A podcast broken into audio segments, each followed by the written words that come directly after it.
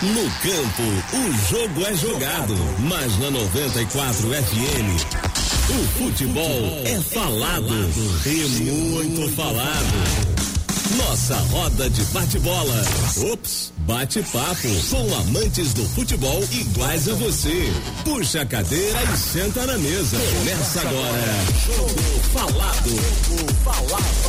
Apresentação: Fred Soares.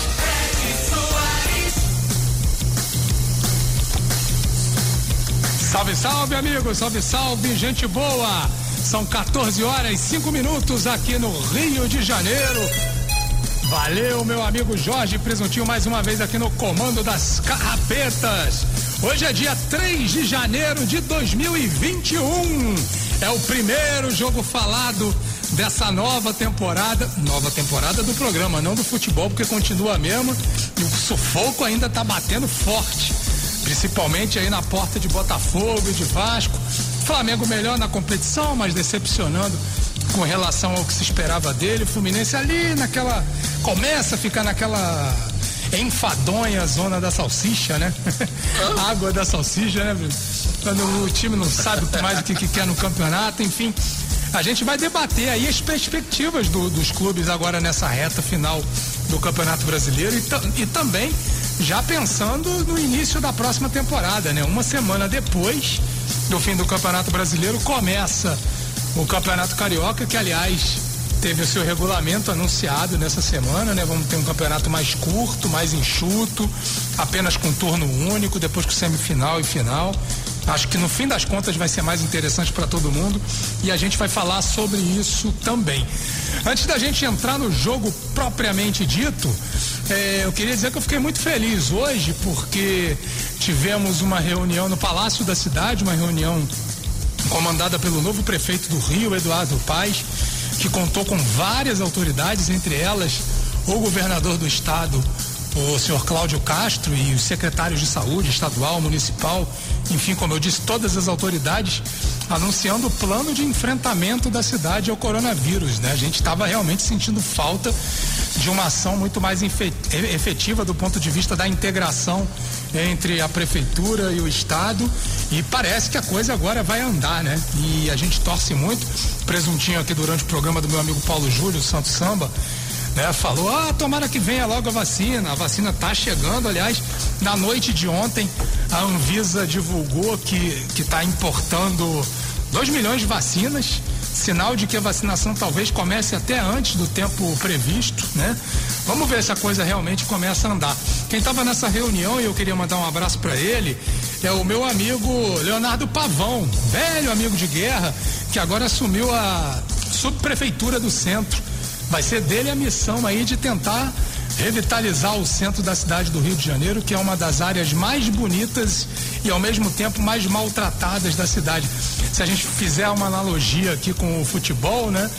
É, Tigo, você que gosta dessas analogias, o, o, o, centro da cidade é aquele clube que tem os jogadores, que tem um timaço, né? Que só falta aquele treinador certinho no lugar certo para botar as peças no lugar. É, mas não, mas agora não, agora as coisas pelo visto estão mudando e vamos ver se, se as coisas dão certo, porque realmente a cidade do Rio de Janeiro é muito bonita. Outro dia você me dando carona, né? A gente passou ali pela Cinelândia e viu aquele espaço maravilhoso, né? Que é muito subutilizado.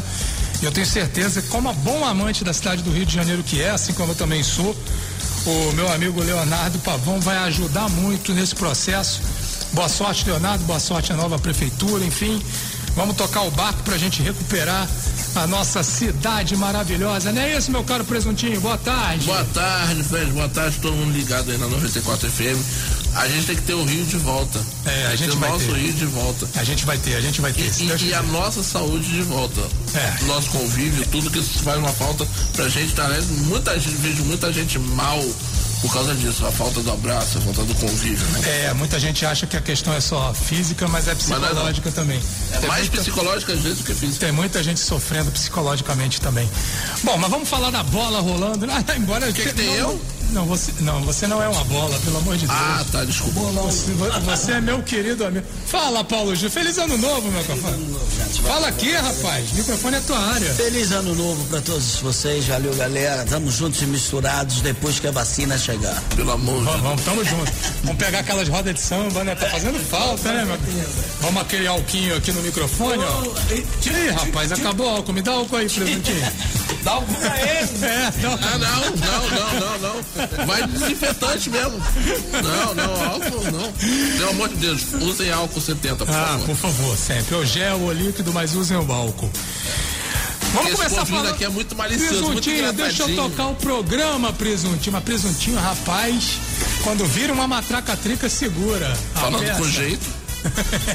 Ficou magoado? É. Vamos começar falando do Vasco, capaz. O Vasco foi quem produziu a última grande notícia do futebol carioca no- na última semana de 2020, que foi a volta. Nós falamos. Sim. Aliás, falamos muito antes. É, Né? tá, tava escrito. Da possibilidade da volta do Vanderlei Luxemburgo e ela se consolidou, né? Durante a semana. Vanderlei Luxemburgo contratado para ser o novo técnico do Vasco, novo velho técnico do Vasco, né? No mesmo pacote também foi anunciado o Alexandre Pássaro, que era uma espécie de segundo do Raí lá no São Paulo, para ser o novo diretor executivo do São Paulo né? Isso tudo já fazendo parte do escopo da nova direção do Vasco, né? Sob o comando do Jorge Salgado. Aliás, nós tentamos contato com o presidente, ainda presidente eleito, né? Porque precisa passar pelo crivo do Conselho Deliberativo. A gente tentou contato para colocar ele no ar. Vamos tentar de novo aqui durante o programa, né? Para saber quais são as perspectivas dele, o que, que ele pretende fazer efetivamente para recuperar o Vasco, não só do ponto de vista esportivo, mas também administrativo. Mas o futebol do Vasco já começou a trabalhar para 2020, Vanderlei Luxemburgo já dando treino, já pegando pesado. Era o que a gente esperava dele, né, meu caro Marcelo Valente? Porque o, Vanderlei, ele é um técnico acima de tudo, pelo menos nos últimos tempos, né? Muito motivador, né? Que tenta pegar ali pelo brilho dos jogadores. E isso tem um efeito interessante, principalmente no começo do trabalho, né?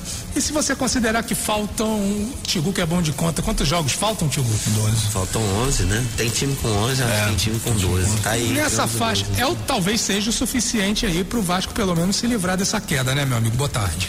Boa tarde. feliz ano novo. Isso, boa tarde, Fred, Tigu, Presuntinho, feliz ano novo a todos, que o ano seja com muita prosperidade e saúde, principalmente. É, o, o Vasco fez um movimento que era esperado, né? É, o Sapinto não tinha mais condições de estar treinando a equipe do Vasco. O Vasco jogava muito mal, mas muito mal mesmo, sim. O Vasco não conseguiu produzir nada, não evoluiu nada, muito pelo contrário, acho que houve até um decréscimo em relação ao trabalho do Ramon. E esse movimento já era esperado. Como também já era esperado que o Vanderlei Luxemburgo fosse é, é, o novo treinador do Vasco, apesar de que o Vasco ainda tentou o Zé Ricardo antes, mas parece que ele não aceitou. Foi a primeira opção, Foi a inclusive, primeira né? opção. Mas por conta do, do contrato, né? Do contrato com dois meses apenas de duração, justamente para terminar o, o Campeonato Brasileiro, ele não quis. A gente respeita, né? Todo mundo tem que respeitar a decisão dele.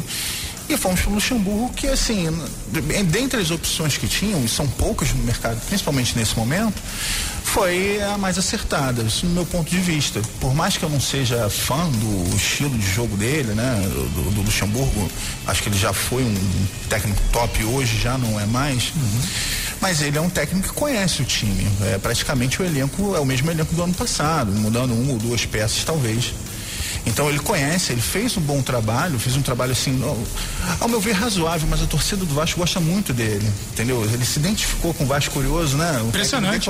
Mas, mas uma coisa, até meu amigo Anderson Baltar, para quem manda um abraço, me lembrou o início do, do, do Vanderlei Luxemburgo como profissional do staff, né, de comissão técnica, foi no Vasco. Sim, Ele foi é. auxiliar do Antônio Lopes, ainda no fim dos anos 70. É, mas quase ninguém Início sabe. dos anos 80, perdão. Sim, quase ninguém sabe disso. né? Verdade, mas foi lá o começo. Sempre teve muita identificação, muita identificação com o Flamengo, os clubes paulistas e com o Flamengo, por ele ser um torcedor declarado. E sócio. e sócio, né? Ele é assíduo até, ele está sempre lá votando, né? Ele faz questão. Enfim, mas se identificou com a torcida do Vasco, eu, eu acho bom. E conhece o time do Vasco. Então eu acho que É, foi uma decisão acertada os dois primeiros meses. Eu não sei se ele continua, acho que vai depender muito do trabalho dele. É, na minha visão, assim, se fosse eu, eu talvez procuraria um, um outro técnico no final, mas está muito cedo para falar, entendeu? Porque eu mesmo posso mudar de opinião dependendo do trabalho dele. E a gente torce para que ele tenha muito sucesso. Acho que ele deve, ele tem que fazer algumas mudanças, porque do jeito que estava não pode ficar. Acredito que ele vai mudar taticamente. O Vasco deve jogar no 4-4-2, assim como terminou no ano passado. É, tem um centroavante qualificado que na época, que no Ele ano passado tinha. ele não tinha, né? Vamos lembrar que o Cano terminou o ano de 2020 com 21 gols. E nos dois anos anteriores, o, o artilheiro do Vasco foi Iago Pikachu É verdade. né? Em 2019, naquela de cobrar pênalti, 2000 né? Isso, em 2019 com apenas nove gols, ele junto com o Marrone. E no ano anterior, 2018, com 17 ou 19 gols. Acho que foram 19 gols, se não me engano. Então, quer dizer, ele vai pegar um, um elenco do Vasco, conhecendo a maioria dos jogadores, deve mudar, botar um 4-4-2 ali, ele deve jogar com o Pikachu ali, como ele terminou no ano passado, um Pikachu jogando ali na meia direita, o Léo Matos mantendo a posição que ele não estava até, tava até fazendo partidas razoáveis. E vamos torcer para que o Vasco melhore de produção e que saia desse buraco que se encontra. A tabela do Vasco favorece. O Vasco pega o Atlético Goianiense, pega os times lá de baixo, quer dizer, confronto direto. Muita gente já no meio, na zona da marola, né? Isso também, aí. que já tá no feliz Isso é bom, né? Também, isso é bom, é favorável ao clube. Agora, tem que ter performance melhor, porque com o Sapinto, mais que pegar esses times que eram rivais diretos ali pelo rebaixamento, o Vasco estava em desvantagem, porque o time produzia muito, muito pouco. É, esse é o grande problema de trazer um técnico estrangeiro no meio de uma temporada e sem o menor tempo para treinar, né? Se a gente fosse fazer uma, uma comparação com o que aconteceu com o, com o Flamengo, embora aquilo seja um ponto completamente fora da curva, né? A diferença foi que o Jorge Jesus teve aquela intertemporada, né? Ele conheceu os jogadores, ele pôde treinar, ele conseguiu fazer alguma coisa. Sapinto não, né? É, mas, o Jesus ele demonstrou já ter conhecimento do futebol brasileiro. Isso é verdade né? também. O Sapinto não, e assim, eu, eu não sei como foi a contratação, entendeu? Se estudaram, se viram o currículo do, do treinador, o que, que ele produziu até então, sabe? Parece que foi muito mais assim na, na orelhada do que realmente foi estudar. Na onda dos estrangeiros, é Exatamente, isso? na onda dos estrangeiros. Eu tenho essa sensação.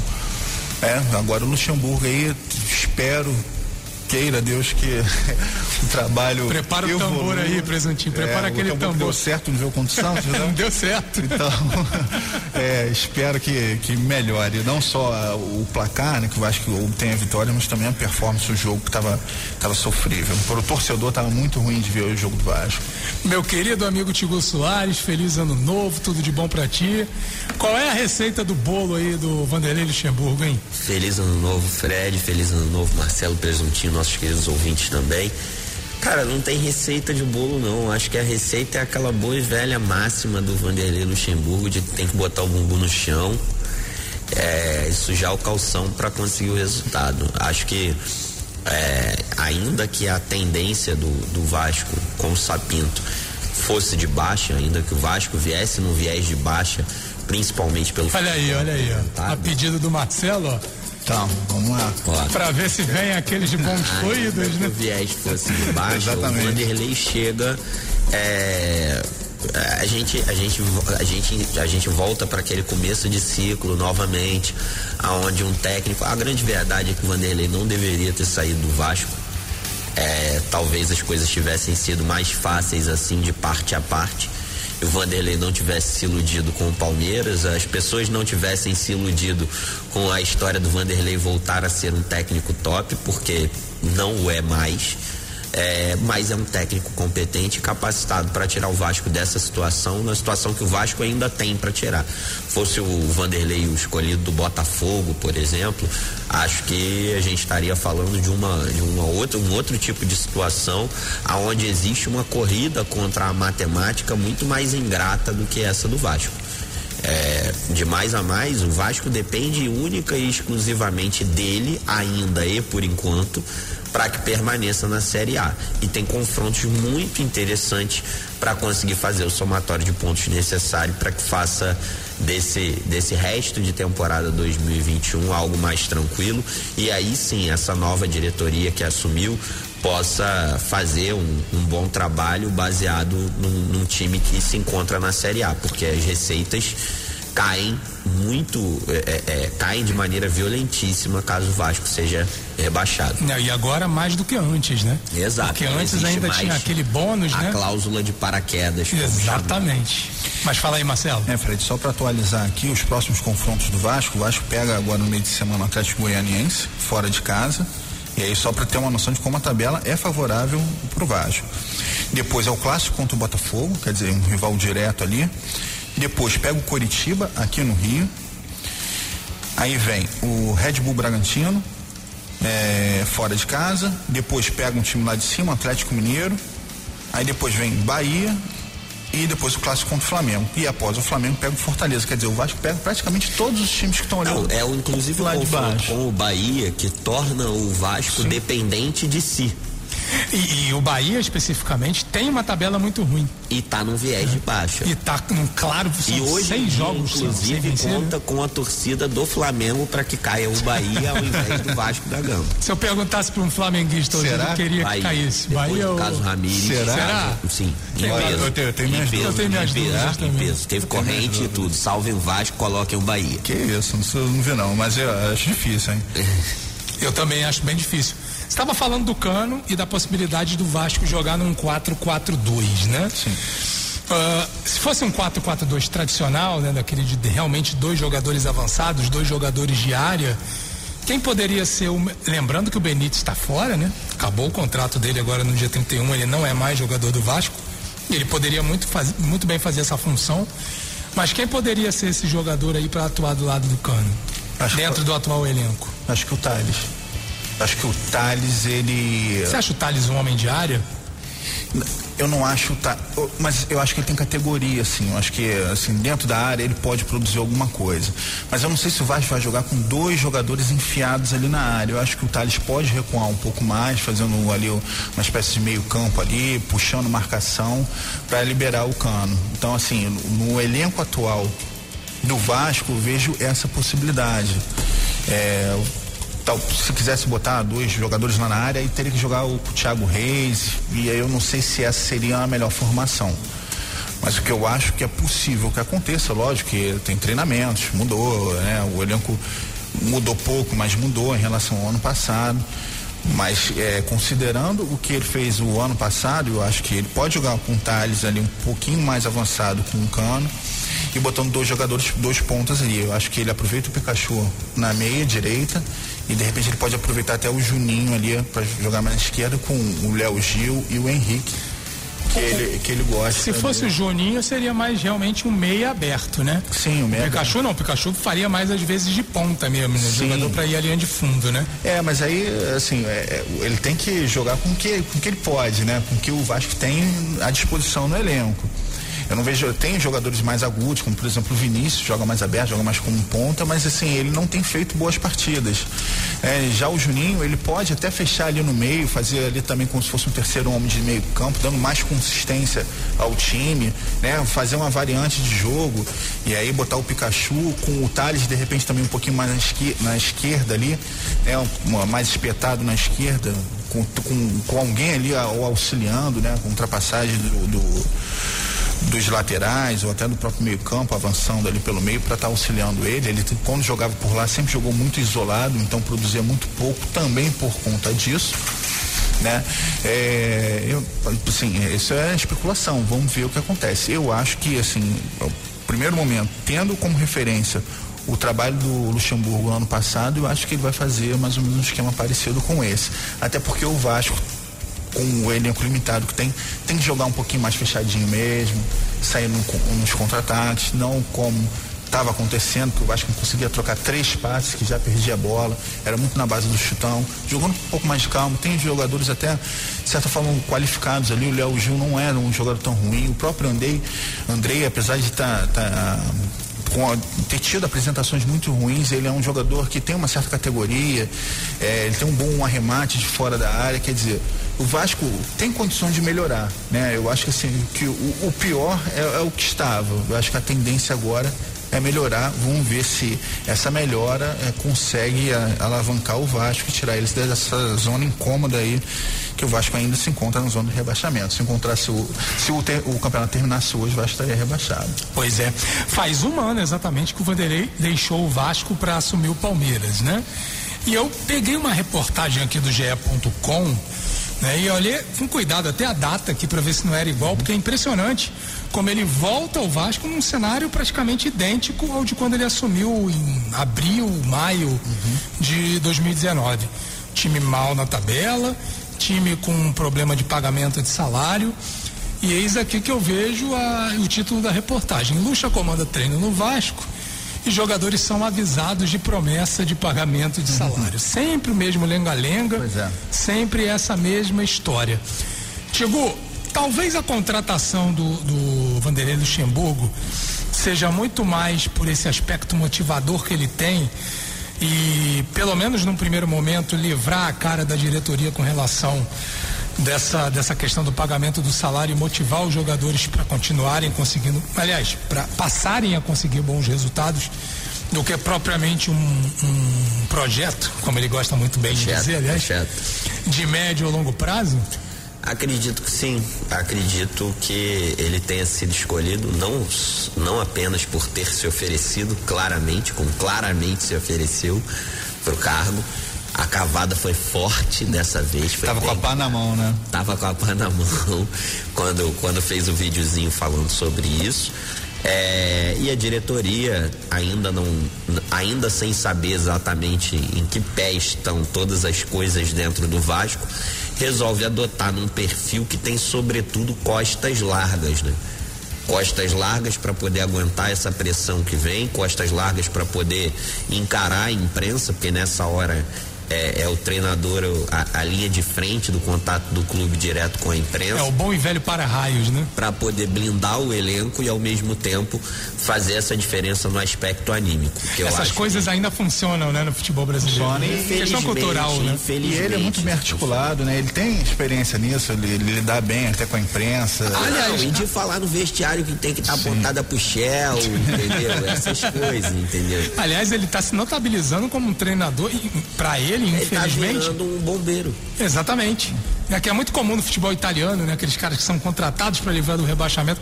Ele já livrou o Flamengo de um rebaixamento.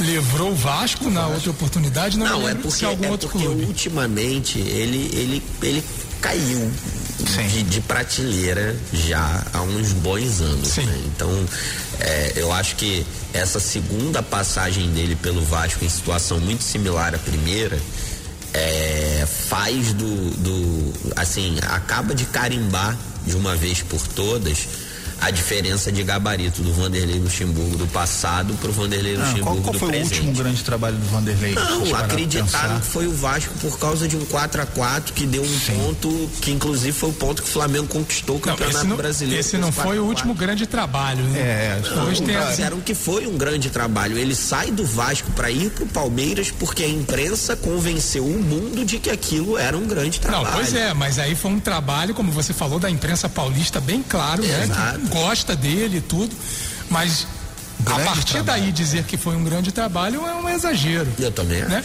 Eu é. sempre bato nessa tecla.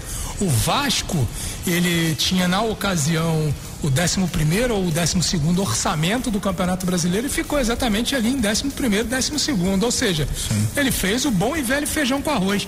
Respondendo a tua pergunta, o último grande trabalho, ou bom trabalho, um trabalho consistente, porque não necessariamente é o que ganha título. Com o Flamengo?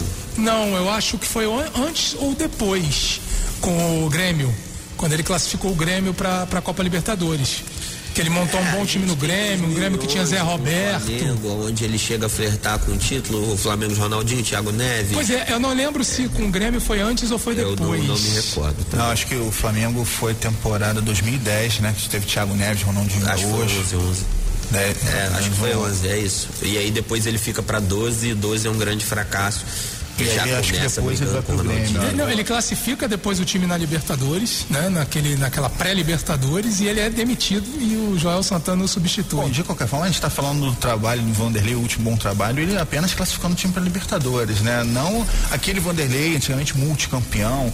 Ele, o Vanderlei foi o técnico de um dos melhores times brasileiros que eu vi na vida, que foi aquele Palmeiras de 93, 94. E, e o Corinthians de né? 99, 2000 Corinthians de- também. de- sim, 98, né? Ele- 98, 99, 98 perdão. que ele até ele, ele conciliou o trabalho no Corinthians com a seleção brasileira, né? A seleção foi, foi mal, Isso. mas depois até ele foi pro Santos, foi campeão brasileiro com o Santos em 2004, do- em, é, 2004 e 2005 foi pro Real Madrid. Ele foi campeão brasileiro. Ah, foi campeão campeão brasileiro no brasileiro em Santos. 2004. Talvez- Sendo que no ano anterior ele também foi campeão brasileiro, pelo Cruzeiro. O, grande o time maior- do Cruzeiro. Um dos maiores times que o Cruzeiro teve. Cruzeiro de Então, 2000. esse sim, o Vanderlei super campeão, multicampeão e excelentes trabalhos, É. né? Tanto que ele foi para um, principal, um dos principais clubes do mundo, foi o Real Madrid, né? Talvez ali o auge da carreira dele. Não em performance, né? Porque no Real Madrid não foi mal, mas é onde, onde ele chegou, o currículo O- dele, né? o Era- top do era- currículo era foi o time dos galácticos. Mais do que a Ele- seleção. Ele, treinou Ronaldo, Zidane, Figo, quer dizer, é, ele chegou onde muita gente almejava chegar, inclusive treinadores europeus. Como é que ele seria, como é que seria o Vanderlei Luxemburgo dando instrução pro, pro Zidane com essa tua imitação aí maravilhosa? Rapaz, eu. Pro eu Beckham. Sei, pro Beckham. Beckham, é, era mandando aquele inglês a lá Joel Mandando Santana. aquele inglês dele, aquele portunhol engraçado. Mas, mas eu, eu, eu sei lá, eu, eu fico um pouco triste é, de ver que o, o Vanderlei, eu acho que o Vanderlei, quando ele se atém só ao, ao, ao que pode ser feito dentro de campo, ele ainda teria condições de ser um técnico diferente. Mas eu vejo que o Vanderlei ele se perdeu é, na, na personagem que ele mesmo criou para ele, na ideia do manager, entendeu? Eu tenho que ser manager, eu tenho que ter de manager também, tem que É, ser é. todo futebol. É, na ideia de que, de que tudo que acontece no futebol passou pelos dedos dele, ou tem as digitais dele. É, ele tem- Num- ele tem há pouco tempo atrás a gente viu isso num programa esportivo onde ele veio falar que tudo que tá aí no futebol foi ele que inventou. Foi ele que inventou. Então assim, é, é, acaba, acaba, ele acaba se tornando uma figura mais folclórica do que qualquer outra coisa. E eu acho isso muito triste. Eu acho que o Vanderlei podia mais. A, a história dele ah, podia ter sido diferente se ele tivesse tido um pouquinho mais de, de, de bom senso. Alguns, alguns bons ex, ou melhor, alguns bons treinadores do passado né, poderiam investir na sua permanência no futebol, mas num outro cargo. Como está tentando o Paulo Autori e não consegue, né? É, mas o, Impressionante o como próprio quase sempre Vanderlei teve um vídeo nele que circulou aí logo após ele fechar com o Vasco de que ele parece que estava falando com um amigo que estava lá nos Estados Unidos e falando que "Ah, tô, espero que o Vasco seja meu último clube. Meu último clube. Então, Mas o repente, último clube como treinador, né? como treinador. Quem Então, sabe de ele não queira ele ser já um manager. Esteja até migrando aí, né? O Vasco, pelo que parece, está com essa vaga aí de CEO aí em aberto. Era, mas era uma pergunta que eu queria fazer pro presidente Salgado. A gente está tentando com contato com ele. Quem seria o CEO? Então, estavam especulando que seria o Rodrigo Caetano. Falou-se até no nome do Falcão, Isso, pela amizade dele com o Jorge Salgado. Sim. Agora, não se sabe se isso é algo concreto. Então, a primeira pergunta que eu tenho é: Jorge, Sal, é Jorge Salgado. Jorge Salgado. O Jorge Salgado sabe o que é um CEO?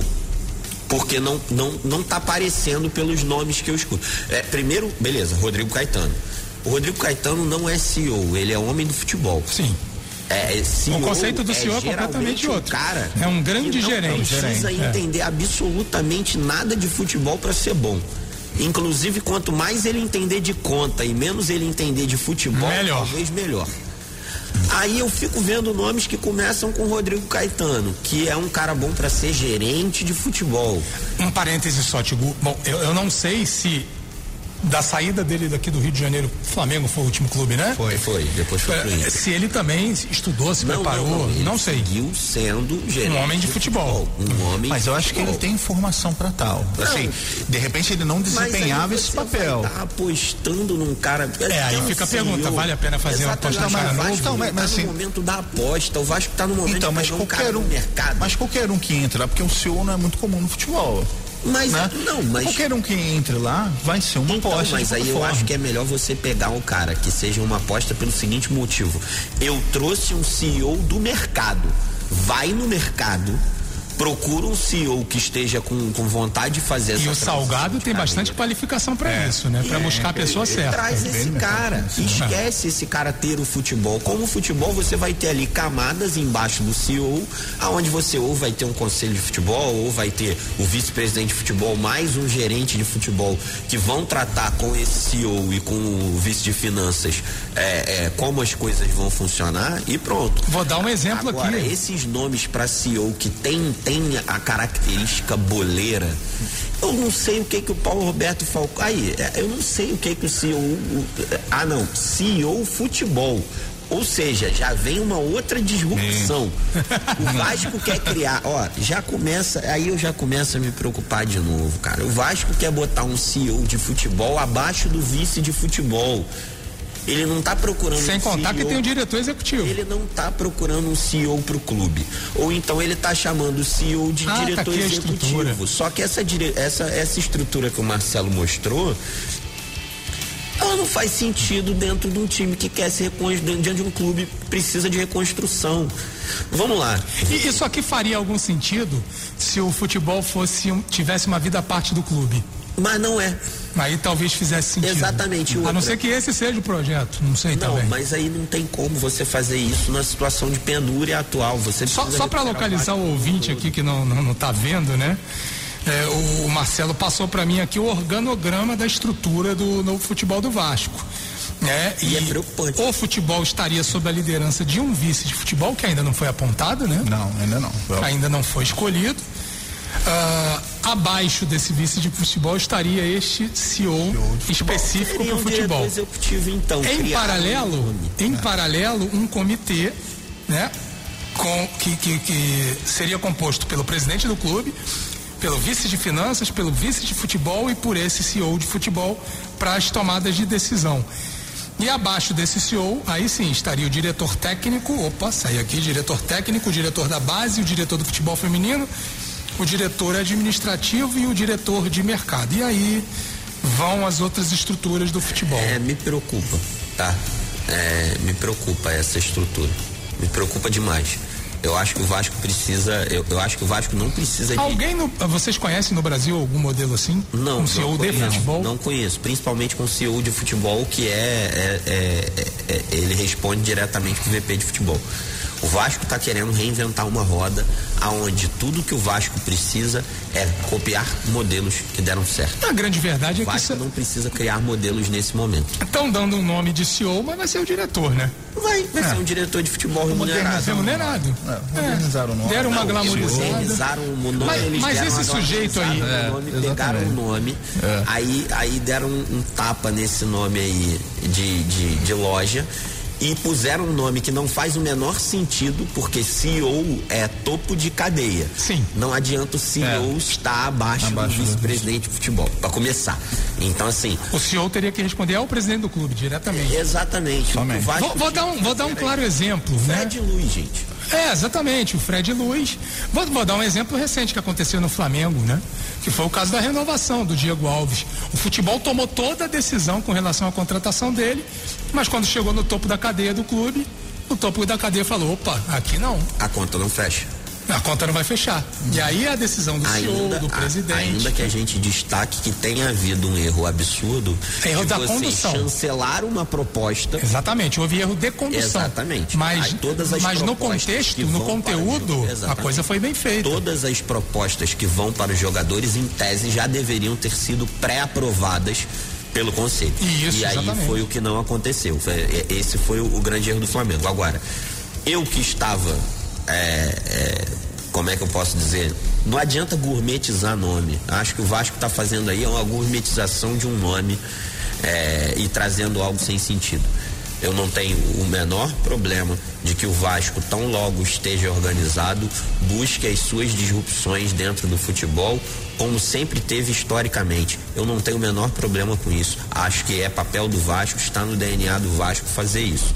Agora, o que eu acho realmente preocupante é o Vasco querer criar modelos diferenciados quando o que existe é uma receita de bolo que a gente sabe que dá certo.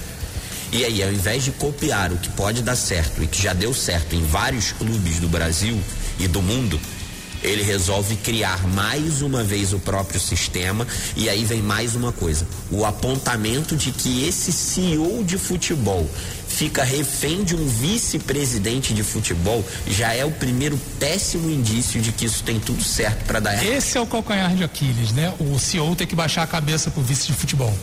Exatamente. Talvez esse seja o grande problema, né? Porque o CEO de futebol ou o CEO, enfim, essa pessoa que tivesse a obrigação, que tivesse a obrigação de de, segura, de cortar as asinhas do departamento de futebol quando algum exagero fosse cometido, esse cara não vai ter o poder de fazer isso, porque na verdade o vice de futebol é quem vai mandar nele. E não o contrário. Repito, o caso do Flamengo foi exatamente isso. O vice de futebol do Flamengo, com o seu diretor, fechou uma renovação de contrato e o CEO e a presidência do clube chegou e disse: não, não é possível. E aí não tem contestação. Pode ter discussão, debate. Claro. Mas a ordem que prevalece é a da cadeia superior, aí da ordem de comando. E essa do Vasco está realmente um pouquinho estranha. Presuntinho, vamos para aquele break bem rapidinho, porque daqui a pouco a marreta do Tigu vai piar aqui. Vamos falar de Flamengo no próximo bloco. Um Flamengo que não terá tido nessa temporada inteira. Olha aí. Dessa vez ele preparou a musiquinha aí, ó, Tigu. A barbaridade. O Flamengo não terá tido nesse ano tanto tempo de treinamento como teve agora, né, depois da partida com a, a fatídica partida contra o Fortaleza. Agora para retomar o campeonato contra o Fluminense, embora tenha tido uns dias de folga aí a mais, a gente vai discutir isso daqui a pouco. Quero bate-papo na esquina. Eu quero o Rio Antigo com crianças na calçada, brincando sem perigo, sem metrô e sem frescão. O ontem no amanhã. o bonde doce de Ipanema pra ver o Oscarito o Grande Otelo no cinema. Domingo no Rio. E deixa eu querer mais, Estamos de volta, gente. 14 horas 44 minutos. No fundo aí vocês ouvem a grande Alcione interpretando Rio Antigo. Uma das músicas que mais bem encontraram o espírito carioca, né? Rio Antigo de Chico Anísio e Nonato Buzar. Chico Anísio, ele mesmo. Que inclusive no próximo ano, né, no ano de 2022, a gente vai celebrar, celebrar não, que não é a melhor palavra, mas a gente vai lembrar os 10 anos da morte desse grande artista brasileiro e ele compôs essa música maravilhosa. Sobe mais um pouquinho, presunto.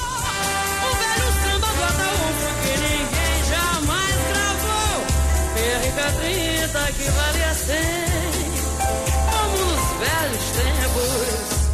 Quero carnaval com serpentina, eu quero a Copa Roca de Brasil e a gente quer o nosso Rio de volta exatamente no momento em que Alcione cantava o trecho que fala da Copa Roca, né? É, ou seja, Chico Anísio, como grande amante do futebol que era, colocou na letra lá. Vascaíno, né? Vascaíno. Vascaíno ou americano? Não, Vascaíno. Vascaíno. Vascaíno. Ele ia na, de arquibancada. Verdade, mas tinha uma história que ele virava ah. casaca, foi americano. Bom, ele não tá mais aqui para falar, mas vai lá, um beijo pro grande Chico Anísio lá no céu. Bom, gente, 14 horas 45 minutos no Rio de Janeiro, rapaz. E o Flamengo, hein? Muita gente achava que nessa altura do campeonato, hein, Marcelo? Antes de passar pelo Tigu, a musiquinha do Tigu já tá aí. Mas, pô, muita gente achava que quando chegasse no dia 3 de janeiro, o Flamengo ia estar já fazendo seus planos, fazendo seus, os seus, as suas armações aí para poder disputar os três campeonatos ao mesmo tempo, né?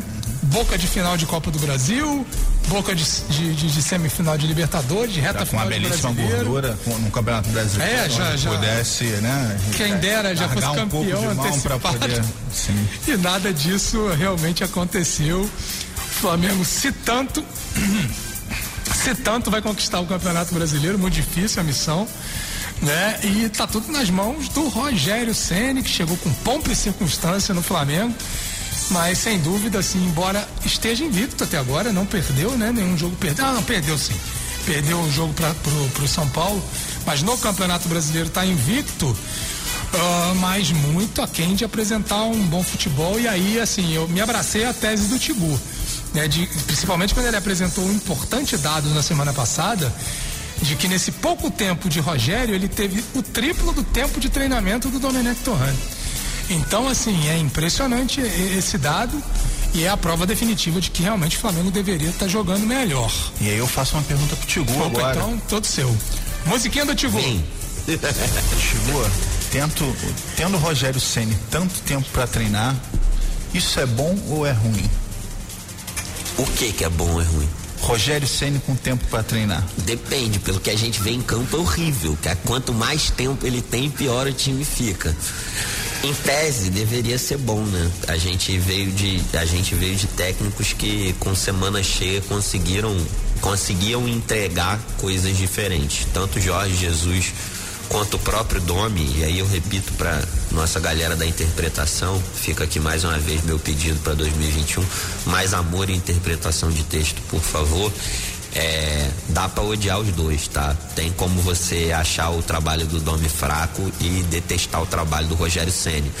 Mas a verdade é que Domi costumava demonstrar evoluções sempre que tinha tempo para trabalhar. E a minha pergunta é justamente por isso, porque no intervalo de um jogo pro outro, o Rogério com tempo para treinar, se não é contra o Santos e depois contra o Fortaleza, o time regrediu, né? A apresentação contra o Fortaleza foi muito ruim. A, a, a, Andou demais para trás. Esse foi o problema. Talvez a, a apresentação contra o Fortaleza tenha sido é, ainda que a gente lembre que contra. Ah, foi 5 a 0 contra o Independiente Del Vale e tudo mais, mas já era um time que estava com Covid. Sim. É, e que parecia se afogar em campo literalmente. Tem A gente já, já existia isso. Teve uma explicação sanitária, Uma né, explicação isso. sanitária, Sim, biológica Também falou isso. no começo, né, da temporada, Não, quando a temporada começo, efetivamente começou, começo, depois de mas- três meses Mas quase. o time já estava em surto. Então, assim, Uhum. vários jogadores já jogaram acometidos do, do, do problema. Então, esse- tirando essa partida, acho que foi, sem sombra de dúvida, ainda a despeito das goleadas que o Flamengo tomou, o pior futebol apresentado pelo Flamengo no ano. É, a- mesmo nas goleadas contra o São Paulo e tudo mais, o time chegou a criar algumas vezes, o time chegou a, a criar situações onde você teria o si. Você ia virar e falar, ah, se tivesse feito aquele gol, Se a aquele goleada pênalti não. com São Paulo no Maracanã tivesse Exato, se entrado, o Gustavo se Henrique o não tivesse lá do feito- Morumbi, Exato, se o Flamengo Se não o perdesse não dois tivesse tentado driblar o o Brenner. o né? Flamengo. É, só que esse foi 2 a 1 um, Então, beleza. Eu tô falando até das goleadas, porque aí na goleada às vezes fica difícil de defender. Mas se o Flamengo não tivesse metido bola na trave contra o Atlético Mineiro, se o Bruno Henrique no mesmo jogo contra o Atlético Mineiro não tivesse perdido um gol debaixo da trave, é, se o Flamengo não tivesse perdido dois pênaltis no jogo contra o São Paulo, cedido um pênalti e, e tido tantos erros capitais um mesmo zagueiro, o jogo não teria sido 4 a 1 e tudo. Mas o Flamengo criou, em algum momento do jogo, o Flamengo criou alguma coisa. Contra o Fortaleza, não. Contra o Fortaleza, o Flamengo teve dois lances de perigo. É, um, um pênalti. E o outro, um outro lance de perigo, que o goleiro faz uma defesa espetacular e só. Se todas as bolas tivessem entrado, o Flamengo teria vencido o jogo por 2 a 0 e talvez a o grande nome da partida tivesse sido o Hugo com as intervenções que fez impedindo o gol do Fortaleza. E beleza, também não foram muitas intervenções, mas o jogo foi ruim por si só, o jogo foi ruim no todo. O, o jogo foi ruim de um jeito que a gente não viu, não via há muito tempo. Talvez é, tão ruim quanto esse jogo tenha sido o último jogo da temporada ainda com Jorge Jesus, da temporada regular, antes do, da parada da Covid, com, contra a portuguesa, que o Flamengo vence por 1 a 0 mas criava algumas oportunidades mesmo com futebol muito preguiçoso. Esse- essa apresentação conseguiu ser pior do que os jogos contra o Fluminense ali no, no- nas finais do Campeonato Carioca. Essa apresentação contra o Fortaleza conseguiu ser pior do que a derrota para o Ceará. É, então, assim, um Flamengo que simplesmente não demonstrou nenhum tipo de futebol, nenhum tipo de, de, de, de- de brilho e muito menos. é, o Flamengo também não conseguiu sequer nesse jogo demonstrar entrega. Deu uma assustada. Porque né? você pode ser goleado e demonstrar entrega. Você pode, beleza, depois que você toma o quarto gol, você tá entregue. Mas você saber que teu time batalhou pelo resultado e tudo mais, você tem essa noção. Eu tive a noção de que o Flamengo não batalhou por nada. O Flamengo não brigou por causa alguma nesse jogo. Então, é, é, eu, eu tô realmente preocupado. É, os primeiros 10 jogos do Rogério Ceni foram preocupantes, com muito mais tempo do que o, o Domenech teve para treinar. Ele tem um aproveitamento pior nos primeiros 10 jogos certo? O aproveitamento do homem era de 56,6% contra 53,6% do Rogério Aí você está incluindo os fracassos de Libertadores e Copa do Brasil. Né? Naturalmente, estou né? incluindo 10 jogos para todo mundo, os primeiros 10 jogos para todo mundo. É, e o Domi com muito menos tempo para treinar, muito mais problemas dentro, envolvendo o departamento médico. Os extracampos. Eu gostaria de lembrar que o Domenech teve problema de surto de Covid e jogadores lesionados. Enquanto dentro desses 10 jogos, o Rogério conseguiu receber aquilo que o Flamengo tem de melhor, como por exemplo Rodrigo Caio e Gabigol à sua disposição. É, me causa muito espanto é, não apenas a péssima fase do Everton Ribeiro, que desde a volta da convocação nunca mais foi o mesmo, mas me causa espanto também como esse sistema supostamente arrumado de Rogério Ceni, que as pessoas gostam da ideia de que o sistema está arrumado, trouxe ao futebol do Arrascaeta uma posição decadente e burocrática que é outro que não consegue brilhar e que talvez tenha tido seu melhor momento dentro do Com Flamengo Domenech. na curta passagem do Domenech, porque o Domenech fez uma coisa que o Jorge Jesus fez em uma, já em sua etapa final, que era enganchar o Arrascaeta lá na frente fazendo com que ele fosse quase um falso nove, jogando atrás do centroavante e distribuindo essas bolas ali, jogando na meia-lua.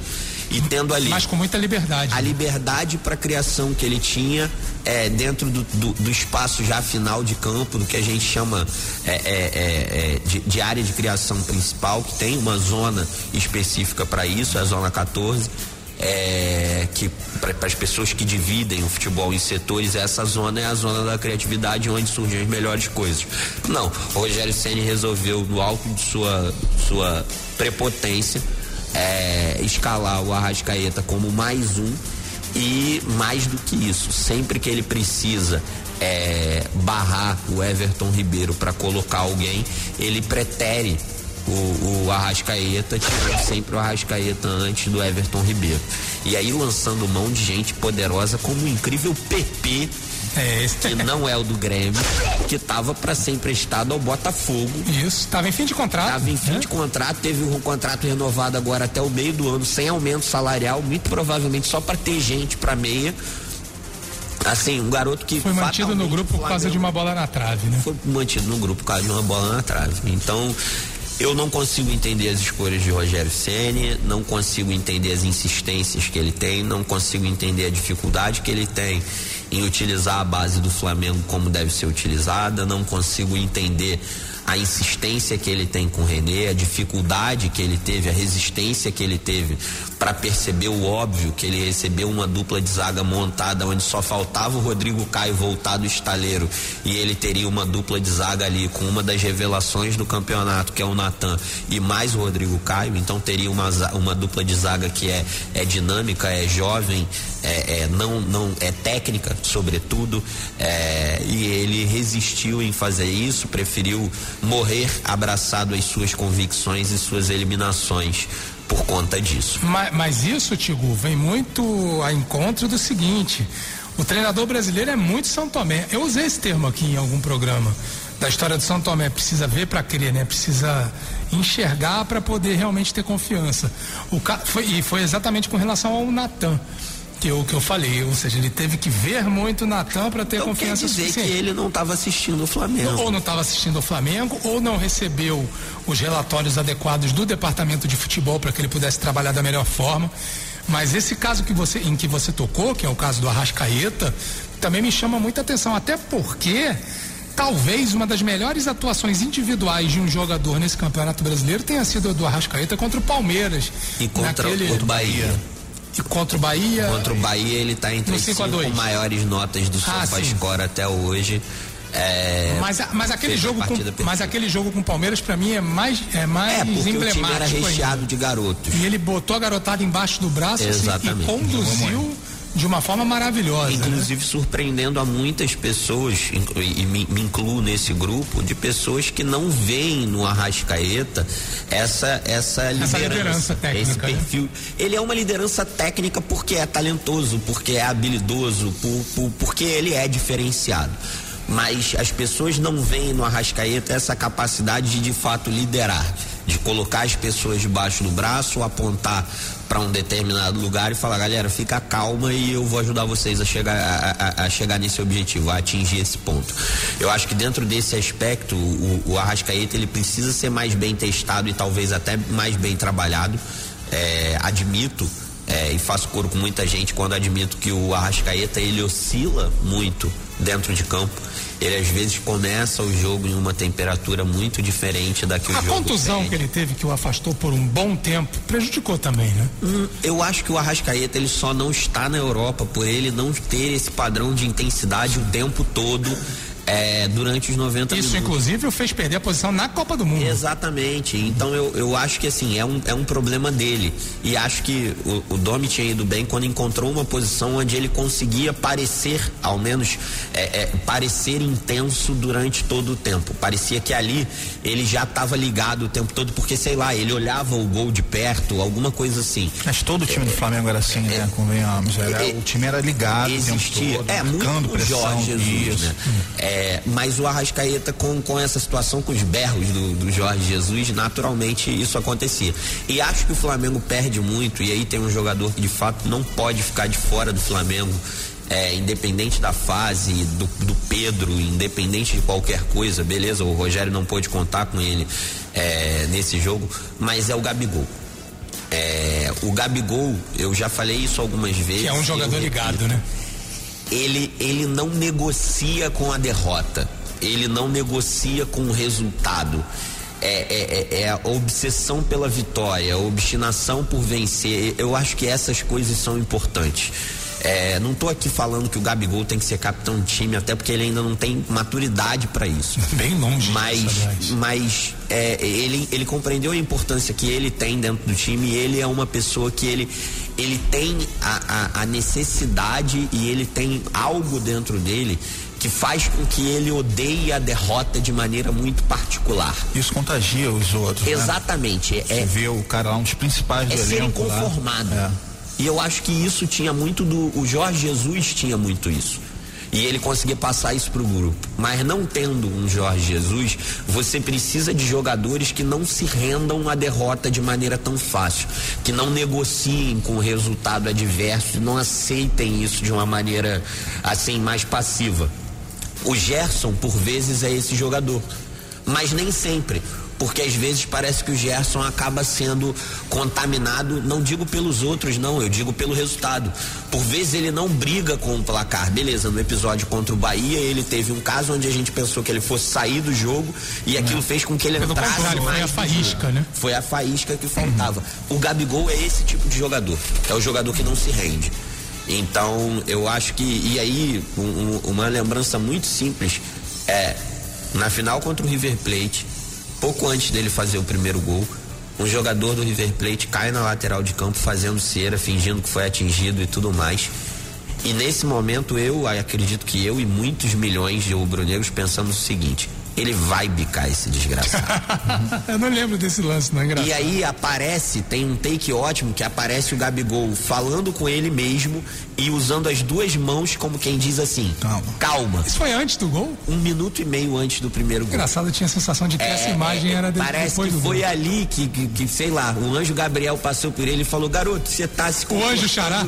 Exatamente, você tá se comportando na moral eu vou te dar aí duas boas oportunidades e aí você faz. faz aí é contigo. Exatamente.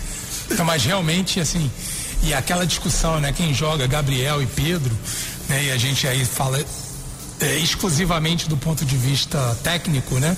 Realmente dá uma discussão, mas eu a impressão que, se, que passa, né? Ainda mais diante do, do que o Flamengo fez nesse segundo semestre, é de que o Gabigol é aquele jogador que acaba, embora a torcida não esteja no estádio, infelizmente, acaba sendo aquele jogador que estabelece o elo com a torcida e consegue ser um digno representante do torcedor dentro E ele do parece campo, aquele né? jogador predestinado, né? E, e aquele que acaba, que. e que acaba provocando os outros. Sim, é aquele cara que é o predestinado. Isso acontecia, antigamente, lembro do E não é Romário. folclórico, né? É o Não. predestinado bom de bola. Sim, sim.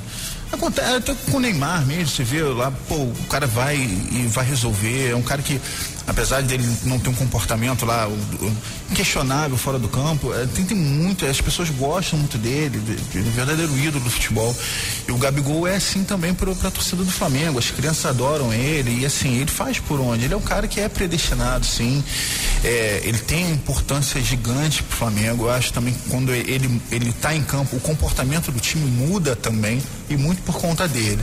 Né? Que Ele, é o, ele é um jogador de, de garra, ele realmente não se acomoda, ele não tem oscilações assim no campo de que ele pode até não estar jogando bem tecnicamente. Ele pode não mas tá ele tá se dia, doando. mas ele se doa. É, ele tá correndo. Eu lembro, eu como Vascaíno, eu lembro do Edmundo. Edmundo era assim, ele poderia. Era muito ele, assim. ele podia não estar num, num bom dia tecnicamente, é, é, errar, mas ele tava lá, ele tava lá dando carrinho, ele tava lá batalhando, né? Ele, ele tava gesticulando com os outros, e isso acaba contagiando. E isso explica muito aquela. perdendo, tava trocando porrada. É, é, maluco. E isso explica muito aquela raiva dele quando ele ficou no banco de reservas contra o Fortaleza no Rio, lembra? Que ele acaba até fazendo É o que gol da ele entra vitória. faz o gol, o jogo da feijoada. E o. É. E sai chutando balde, reclamando tudo. Mas é muito por esse espírito vencedor que realmente ele tem. Agora, por mais que a gente tenha elevado aqui a condição do Gabigol e com justiça, não foi por isso que o Flamengo deixou de ganhar do Fortaleza, não, né, Tigu?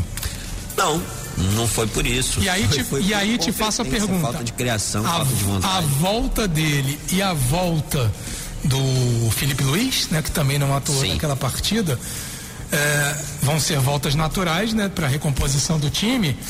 Agora, o que, que o Rogério precisa fazer, né, do ponto de vista tático, se é que é tático, para conseguir cons- é, uma vitória convincente que recoloca o Flamengo no trilho do campeonato, né? Cara, eu acho que ele precisa fazer o básico, né? Do que se espera. Treinar o time, ser menos parceiro de jogador. Eu acho que o Rogério, de certo modo, ele tá com medo.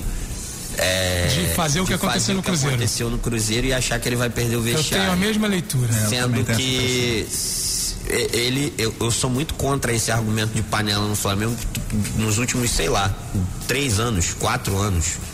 Todos os jogadores, todos os técnicos que passaram pelo Flamengo elogiaram o profissionalismo do grupo. No início de 2020, o grupo foi qualificado a pedido de Jorge Jesus e a pedido das lideranças do elenco que diziam que precisava ser, é, que, que a, a competição interna precisava ser mais intensa. Então a gente não está falando de jogadores necessariamente mimados nesse aspecto, certo? É, o Gabigol, quando teve que ser banco, foi banco. A verdade é que o Domi tirava esses caras muito mais da zona de conforto do. é, vai ser titular quem, quem tiver melhor do dia. E beleza, isso gerava um incômodo, mas gerava um incômodo que transformado em raiva, essa galera ia bem.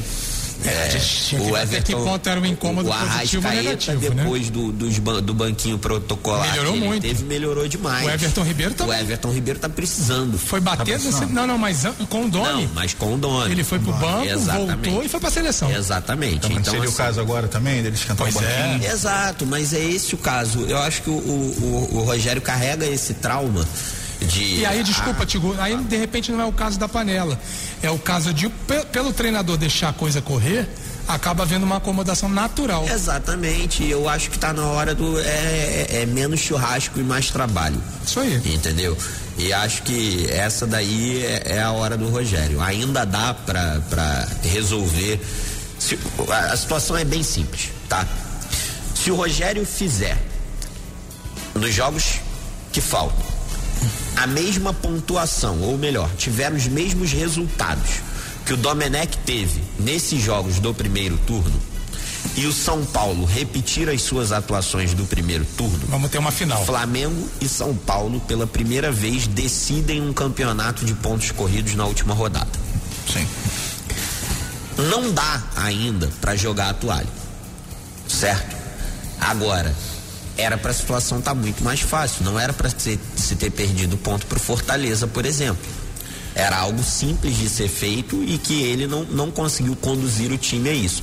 O maior problema da torcida hoje é a falta de, de, de confiança que ela tem dentro daquilo que ela vê dentro de campo. O problema não é achar que o, o, os jogadores não são bons. Os jogadores são bons. Com todo respeito, o time misto do Flamengo é melhor do que o time do São Paulo, do que o melhor que o São Paulo possa botar em campo. Olha o exagero. Não tem como. É, tá, olha, talvez O isso seja um próprio, o exagero. próprio Gabriel Sara já está voltando ao normal dele, que era um futebol que mesmo na base não era essa Coca-Cola toda. E beleza, o Brenner vive uma fase iluminada e eu acho o Brenner diferenciado sim. Agora, o Gabriel Sara, que era nossa, o grande articulador desse São Paulo, a grande surpresa e tudo mais. Desculpa, a gente está falando de alguns nomes que são absolutamente comuns. Comuns. Então a gente não tem Co- mais o Comuns no sentido de que você pega eles hoje, novos ainda. Eles E você não disputam- vê uma grande perspectiva deles não, de não, futuro? alguns eu vejo. O Brenner eu O vejo. Brenner eu vejo. Assim, só que ele só tem uma boa temporada. Então a, a gente já viu, a gente já eu viu o vejo, Lemon eu também. vejo muito bons jogadores, na, eu vejo muito bons jogadores no elenco do São Paulo, mas nenhuma capacidade sim para decidir. Por exemplo, o Igor Gomes eu acho muito bom o- o- jogador, acho mas não o- acho o Brenner tá sendo. para decidir. o- mas o Brenner tá sendo esse jogador. É uma Tá temporada, sim. vamos esperar. Tava Não, sendo mas- o Gabriel Sara também. Aí não, você e- e vê tá- que já não é mais só o Gabriel Sara. O Sara. E tem sido o Luciano. O Luciano, que fase que não é lá. dele. Vamos lá combinar que é um jogador médio. É um Médio, jogador totalmente médio, médio. E que fez muita falta no jogo contra o, o Exatamente. Grêmio. Aí a gente tem um São Paulo que ainda não teve surto de Covid. Que pode. Tomara que não Isso é aconteça. mérito do clube? Não, isso é mérito do clube e, e- e- ótimo. Tomara que não Talvez dos aconteça. jogadores, né, que estejam, que estejam se se comportando, comportando e da tudo forma mais. adequada. Mas assim, de um jeito ou de outro, eles ainda não tiveram esse negócio. Começaram a ter problemas físicos agora com o Luciano e sentiram O Reinaldo Muito. também foi muito esse sentido. problema físico. É, o Reinaldo até a gente estava trocou bola no a Twitter, profundidade que o Reinaldo dá ali na ponta esquerda, que justamente o Igor Gomes não dá, é um Exatamente. jogador de, ali do meio ali, de, de articulação, e o São Paulo sentiu E, muito a e o Luciano, dele. embora jogador de área, jogador de ataque, muitas vezes vinha lá atrás buscar jogo e ajudava a organizar o Se time. não é a CBF que vai tornar a vida do São Paulo difícil, beleza. O São Paulo ainda tem várias obras do acaso que podem tornar a sua própria vida mais difícil. O time que tá azeitado é o 11 e acabou. Os caras não tem nada além do 11. Desculpa, Tietê, Hernanes, passou já, gente. É, tanto que o Tietê nem titular é. Não, Entendeu? jogou, jogou. O time do, do São Paulo, ele não precisa. a- o- o- e aí eu acho que é um grande mérito do, do Fernando Diniz. O time do São Paulo, pouquíssimas vezes nesse campeonato, foi capaz de encantar por algum motivo. Só que é o time que, justamente por não encantar, muito time olha pro time do São Paulo, quando tá no- em campo, vira e fala assim: porra, dá pra, dá, dá pra ganhar desses caras, não vou me recusar a jogar futebol. É aí que é o grande problema. Não, não encanta, mas contra o Flamengo. Não, contra o deu, Flamengo foi bem. né? Foi, foi muito Foi o ponto bem. de virada Foi o deles. ponto de virada dos caras. Agora, não, eu acho que tem um meio campo ali, o, o Daniel Alves tá numa fase excelente. Tá Eu- eu ótimo, acho que- tá numa fase E o, Lu- o que- Luan Santos é queimou muito bom língua, jogador. Porque o é muito Daniel bom. Alves vinha, eu, eu vinha bem fora do time, né? É, Não, mas O time começou a ganhar aquela série dos 17 Sem ele. jogos, e quando ele quebra o braço. É, Exatamente. contra o Atlético. Mas E, e o, Atlético e o. Luan era um jogador descartado. Mas o Luan é A- muito a- bom aliás, a- jogador. até Eu um bom comentam jogador. numa dessas, numa dessas rateadas aí do Diniz que chegaram pra ele e falaram: olha só, ou escala o Luan ou tá fora. Mas eu vou te falar, o São Paulo taticamente é um time muito interessante. É muito interessante, porque o São Paulo ele, ele sai jogando, os, os zagueiros abrem ali, eles ficam ali na, na posição dos laterais, Uhum. os laterais avançam, apesar do Juan Fernando não ter tanta aptidão pro ataque. Aí entra o Daniel Alves ali. Entra, é, encaixa ali na, na zaga, justamente para saída de bola, justamente o Daniel Alves e o Luan. E às vezes o Luciano. posição Mas, ó, mas olha que dos zagueiros. engraçado. São Paulo passou a ter muita dificuldade em dois jogos específicos. E, e- e dificuldade, um jogo, um desses jogos ele podia ter sido goleado até com certa facilidade. Foi o jogo contra o Corinthians. Goleado. Poderia. É, você achou? Não, o, o Corinthians teve duas chances já quase sem goleiro. Uma sem goleiro, literalmente, que ele perde. O, o Thiago Volpe vai sair, batem a carteira do Thiago Volpe, entrega a bola no Camacho, o Camacho não faz isso. Ah, é, Aquele jogo demorou podia ter sido uns 4 ou 5 a 0 pro, pro, pro Corinthians sem muitos problemas. O Corinthians ganhou por 1 a 0 só sendo dono do jogo e perdendo um caminhão de gols. É, o que foi interessante naquele jogo foi a forma como o São Paulo não foi capaz de ameaçar o, o Corinthians. E o outro Isso jogo. se repetiu agora, né? Aonde isso se repetiu, mas aí o Grêmio também não estava afim nem de jogar, de fazer o seu gol. O Grêmio não jogou nem para fazer o gol. O Grêmio jogou para Não anular para não tomar o gol. E não houve no jogo inteiro Uma uma, chance defesa difícil do Vanderlei. O Vanderlei saiu de campo com Verdade. zero defesas difíceis. Não porque ele não fez, mas porque não houve lance de defesa difícil. Então, assim, é um time que uma vez mapeado, e aí para os adversários que o São Paulo vai encontrar, e pareciam não, não fazer tanto esse dever de casa, porque tem time que eu tenho a impressão de que o cara vai encarar, vira e fala assim. Não, esse time aí joga desse jeito, desse jeito, desse jeito, a gente vai pra cima dos caras, vai tentar fazer tal coisa. Não, o esporte quase surpreendeu. Eles ganharam de 1 a 0 do esporte numa partida que quiseram botar na preguiça do, do, do São Paulo, mas eles passaram um perrengue com o esquema Mas é que montado tá, pelo Esse é, o, ânus- esse é o ânus do líder, né? Ele é muito mais observado. sim, Exatamente. E é uma dificuldade do Diniz também, quando tem que propor Quando a partida. propor a partida ele tem sem essa ser dificuldade agredido. dessa criação. Ele- ele- isso já é uma crítica dele já antiga, né? Até na Sim. época do Fluminense mesmo. Os anti-dinizistas do E não Fluminense falavam fazer isso. o gol. E nesses dois jogos aí que o Time Tico falou, ele, circular ele, pra sim, caramba, ele né? teve. Até contra o Vasco mesmo ele teve dificuldade. O jogo, o primeiro jogo Mas do São aí. Paulo aqui, Ah, sim, sim. que o Vasco, Sim. o Vasco Sim, ganhou sim, sim, São. Paulo. O, o São Paulo dominou completamente a partida, mas não conseguiu fazer o gol. E o Vasco lá teve uma ou duas oportunidades e acabou fazendo. Exatamente. Agora, a- eu acho que isso justifica, desculpa, só te interromper ver. pela última vez. Acho que isso justifica e fala muito sobre o fracasso do São Paulo em tantos, em tantas copas, em tantas, em tantos jogos eliminatórios. que é um jogo que precisa ser Ele mais conseguiu- incisivo, ele né? É onde você precisa fazer o seu resultado. Fazer o gol. Sim. Exatamente. E às vezes o outro time simplesmente ia assim Mirassol, ia assim Lanús, ia assim Grêmio, ia assim, enfim, todas as eliminações que o São Paulo colecionou ao longo do ano. Acho que ele pode ter uma dificuldade um pouco maior nesses, nessas últimas 11 rodadas aí, com as pessoas tendo mapeado e mais do que isso, tendo hoje em dia jogos aonde você consegue ver aonde as pessoas e o que elas fizeram para anular esse São Paulo. E hoje em dia todo mundo sabe exatamente como o São Paulo joga. Até a gente que acompanha esse futebol e as pessoas que não acompanham tanto, mas sabe o time de São Paulo ali, do, do, Exato. do goleiro ao E sabe que atacante, não tem sabe plano B. Como é que, e- exatamente, né? É, é bem São curto. Paulo né? não tem plano B. Nessa tua listinha aí, coloca o jogo com o River Plate no Morumbi também, onde São Paulo teve a possibilidade de vencer, Ah, não era mata-mata, né? Porque era- era fase de grupo. era, era. Mas era uma vitória que mudaria a história do grupo. Exato, não ganhou do, do, do binacional. É, isso aí até. Foi aí que, que foi eliminado. Claro, porque é o grande fiel da balança, porque é o time que perdia pra todo mundo. Foi o que perdeu, foi goleado por todo mundo. E o São Paulo conseguiu essa proeza aí. Vamos continuar com o Flamengo, são 15 horas, 14 minutos. Agora já falando da perspectiva para a próxima temporada, né, que começa nesse ano de 2021. Aliás, um amigo meu me escreveu ontem falando de brincadeira, né? Falando assim, já pensou um clube que esse ano está na Série A pode começar, terminar 2021 na Série C? Falei, pô, é mesmo, né?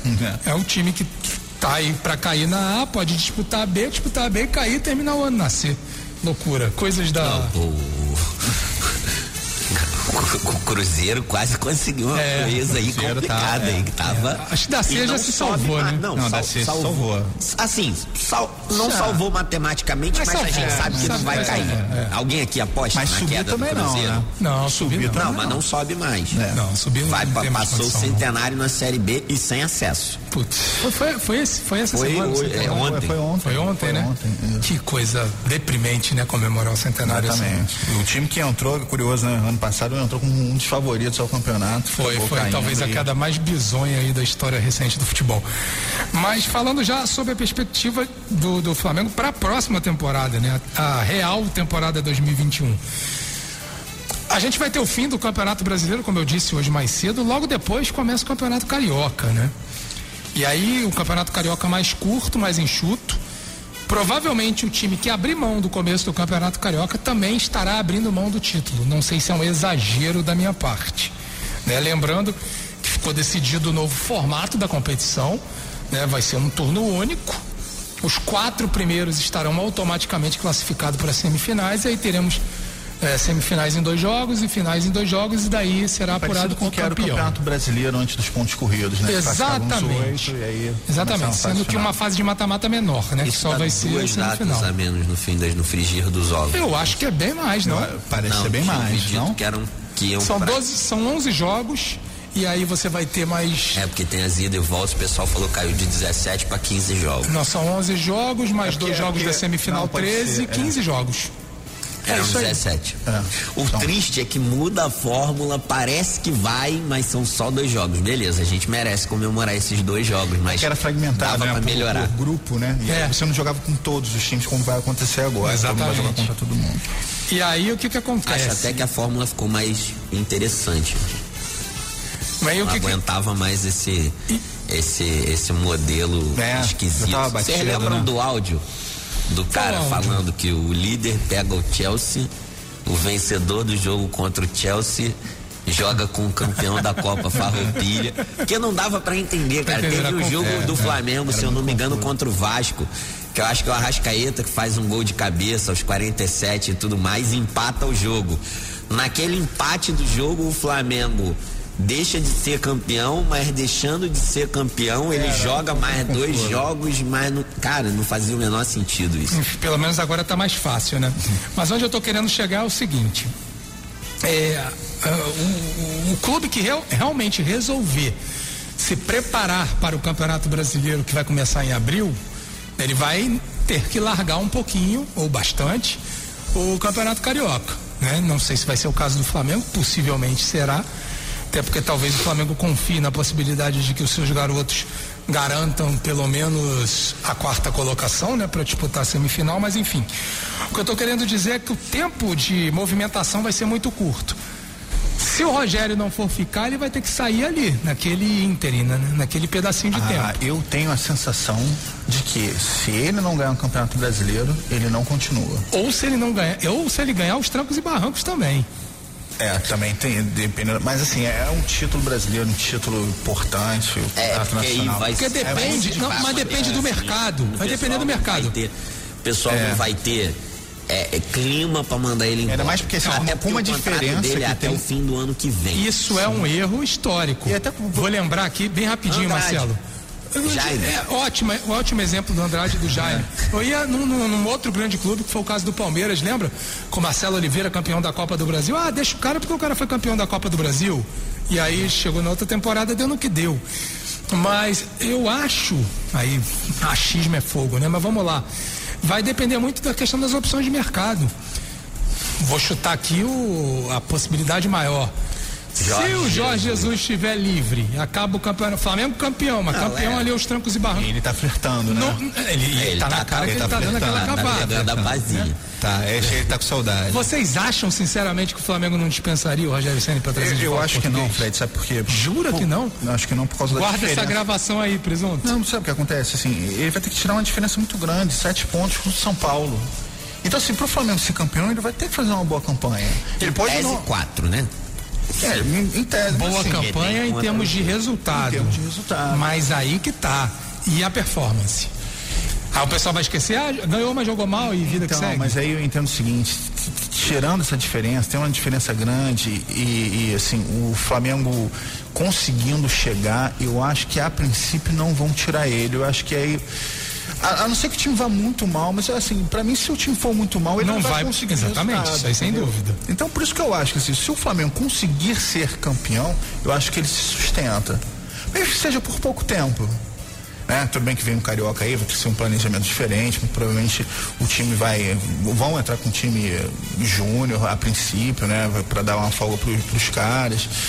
É, mas logo depois, até mesmo se nas finais, dependendo das finais do Campeonato Carioca, se não for bem, aí eu acho que ele sai. Tem a parada da Copa América esse ano, né? É, Cara, eu eu, já, é. eu ainda não me debrucei sobre o absurdo que pode ser mais uma vez o calendário de 2021. Porque a promessa para 2020 era essa, que na Copa América ia parar. É um absurdo a Copa América, né? Porque eh, teve uma Copa América no ano anterior e agora estão fazendo. Era para ser 19 e 20. Intervalo da Copa do Mundo é duas Copas Américas, né? Como aconteceu no. Faz essa desgraça de quatro em quatro anos, ninguém aguenta. Por que, que não suspende? Por que não suspendeu? Ah, não vai ter Copa América. Tivemos do ano passado, a Copa América do Centenário. Não, não foi do Centenário, não. Foi a Copa América aqui no Brasil, Centenário. Foi Já tinha tido é, centenário, coladinho também. Pois é, né? E justamente foi uma desculpa, ah, por ser o centenário, vamos fazer mais uma Copa América. E isso persistiu, né? Duas Copas Américas assim, uma não, na é sequência rentável, da outra. Não é interessante. Não é interessante. Não, não assim, eu não sei porque isso foi suspenso. Mas de qualquer mas, forma. Mas eu estou citando isso pelo seguinte, porque se for um período para fazer uma troca, é ali, né? É, mas é como eu falei, dependendo, o Flamengo sendo campeão, eu acho que ele fica. E aí, dependendo das finais do Carioca ali, performando mal e aí não conseguindo, aí acho que ele sai. De qualquer forma, eu tenho quase certeza que caso o Flamengo não seja campeão, justamente em razão das performances do time, pelo menos que vem apresentando nesses 10 jogos aí, que já passaram sob o comando do Rogério Senna, eu acho que ele não permanece. E aí tem também o flerte aí do Jorge Jesus, que parece que está sendo cobrado. É, Leonardo lá. Carvalhal também falou que, o Leonardo Jardim, perdão, falou que, que ah, nesse momento ele já, já aceitaria. Claro, porque o mercado não andou a assim, favor dele. E né? não é só E vai isso. ser um período que é o mercado vai estar mais aberto, né, Andou de a você- favor Não, não, não, o dele. período que o mercado vai- O mercado andou a favor dele, tá? Qualquer treinador europeu Não, não andou a favor dele. é, exato. É, de, de, de ponta, ou, ou mesmo ali, a gente tá falando de ponta quando a gente fala para Brasil, da segunda prateleira da Europa. Sim. É, o cara precisava. Ninguém ia ser maluco o suficiente. Lembra quando eu eu entrevistei o Pedro Bolsas, é, que é português? Ninguém ia ser maluco o suficiente para pegar o time do Jorge Jesus no meio da temporada, dentro de um calendário curto, depois do time ter vencido tudo. Ou seja, 2021, não o agora, o próximo, né? O, a temporada 2021, 2021 de verdade. ela traz para o Flamengo um balizamento normal de expectativas, Sim. novamente. É, o meu maior medo, e cheguei a comentar isso com o Fred, acho que ele vai se recordar, era que o Flamengo se perdesse na ideia de que todos os anos seriam 2019. Sim.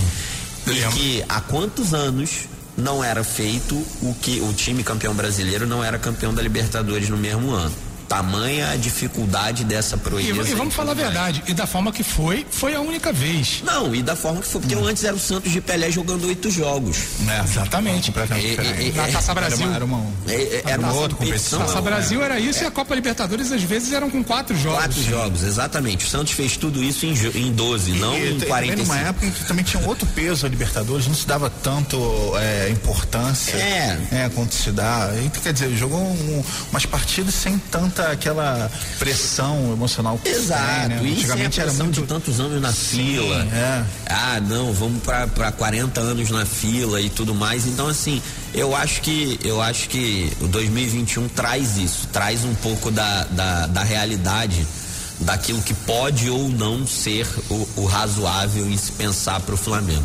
Ele não vira refém das próprias expectativas, ainda que o balanço do time tenha sido feito com base em expectativas absolutamente. As projeções de balanço tenham sido feitas com expectativa absolutamente irreais para 2021 novamente. Isso daí fica como um ponto de alerta para todos os rubro-negros. Com relação a mercado de jogadores, Chigu, porque o de 2020 mostrou-se um grande fracasso em termos de resultado, né? Havia uma perspectiva muito grande com jogadores contratados e já saiu o Pedro, Pedro Rocha, Rocha. né? Que não teve seu contrato renovado porque não teve performance, né? Sim. Sai caso, com mais títulos jogou. que gols e É assistências. verdade, né? Eu li sobre isso e chama realmente a atenção. Os zagueiros não emplacaram, Gustavo Henrique e Léo Pereira, quem mais? O Michael, Michael também não. uma figura completamente O Thiago Maia também. foi a que deu certo. Thiago Maia foi a que deu certo Con- pro azar do Flamengo, sofreu uma grave que lesão. era a fava mais contada E o Pedro, nesse né? aspecto. E o Pedro. Ah, e o Pedro, sem dúvida. É. E- esse já Então, hoje assim, jogador do Flamengo, né? frigir dos ovos, não acho péssimo, tá?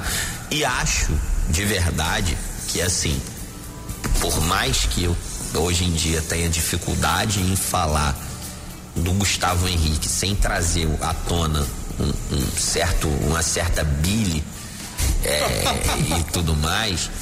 Mas aí é pela questão de ser torcedora, é difícil não carregar essa bile em determinados momentos. É, são zagueiros, dois zagueiros que já provaram que podem ser bons zagueiros, podem ser úteis, podem fazer boas temporadas, podem compreender melhores esquemas e tudo mais. A gente precisa tirar daí também a fazer a ponderação seguinte: é possível que esses jogadores, como primeiro ano, pressão, é, some-se a isso, o descondicionamento causado pelo tempo de inatividade, foram contratados pelo Jorge Jesus a pedido do Jorge Jesus para jogarem no esquema do Jorge Jesus e não tiveram esse tempo. É, e aí, e aí vale muito colocar na conta, vale muito colocar na conta do treinador, né? Que foi, foi indicação dele o Flamengo foi e cumpriu o pedido do treinador. É, mas né? assim, até então eram jogadores incontestáveis. Você não tinha o que falar. Não, Gustavo Henrique e Léo Pereira, ninguém criticaria. Ninguém Sim. criticaria. É aquela velha história. A gente tem duas formas A única que pode ser tratada como aposta Michael. é o Michael e era uma boa aposta. O próprio Pedro Rocha em relação à condição física dele, né? Mas não era aquisição, era só salário, né? mesmo sendo salário alto, beleza. Era aquele tipo de negociação que, pelo fato dela ser simples, uhum. você virava e falava, no ruim de tudo, esse cara agrega. Michel Michel lembra muito a Foi uma do, oportunidade de negócio. A contratação do Lúcio Bala, vocês lembram? Sim. Que fez, fez um, Entre um outras, né? Entre assim, Rodrigo Fabre, né? Que fez, fizeram belíssimos. O Rodrigo belíssimos Fabre depois ainda campeonatos. algum retorno. Até o Dimba. Dimba, exatamente, o Dimba. Querido Editácio. Pois é. é entendeu? É, rapaz, foi, foi uma decepção, Michael. Josiel. Josiel. Artilheiro é. pantaneiro. Exatamente. Então, Se assim, a gente voltar no tempo, É, são, são, são, assim, é sempre muito complicado você, você comentar a, o rendimento de uma, de uma contratação. É, é, sempre muito confortável a gente contra, é, é comentar depois da Sim. contratação dando certo ou dando errado. É. é. muita gente achava a contratação do Pedro um risco pela condição física, pela gravidade da lesão que ele tinha tido. E até por não ter ido tão bem assim. Exatamente. No, no, na Fiorentina. Se demonstrou. E o Pedro teve uma lesão no ano que Exatamente. foi muscular. E, passou. E, e, na seleção.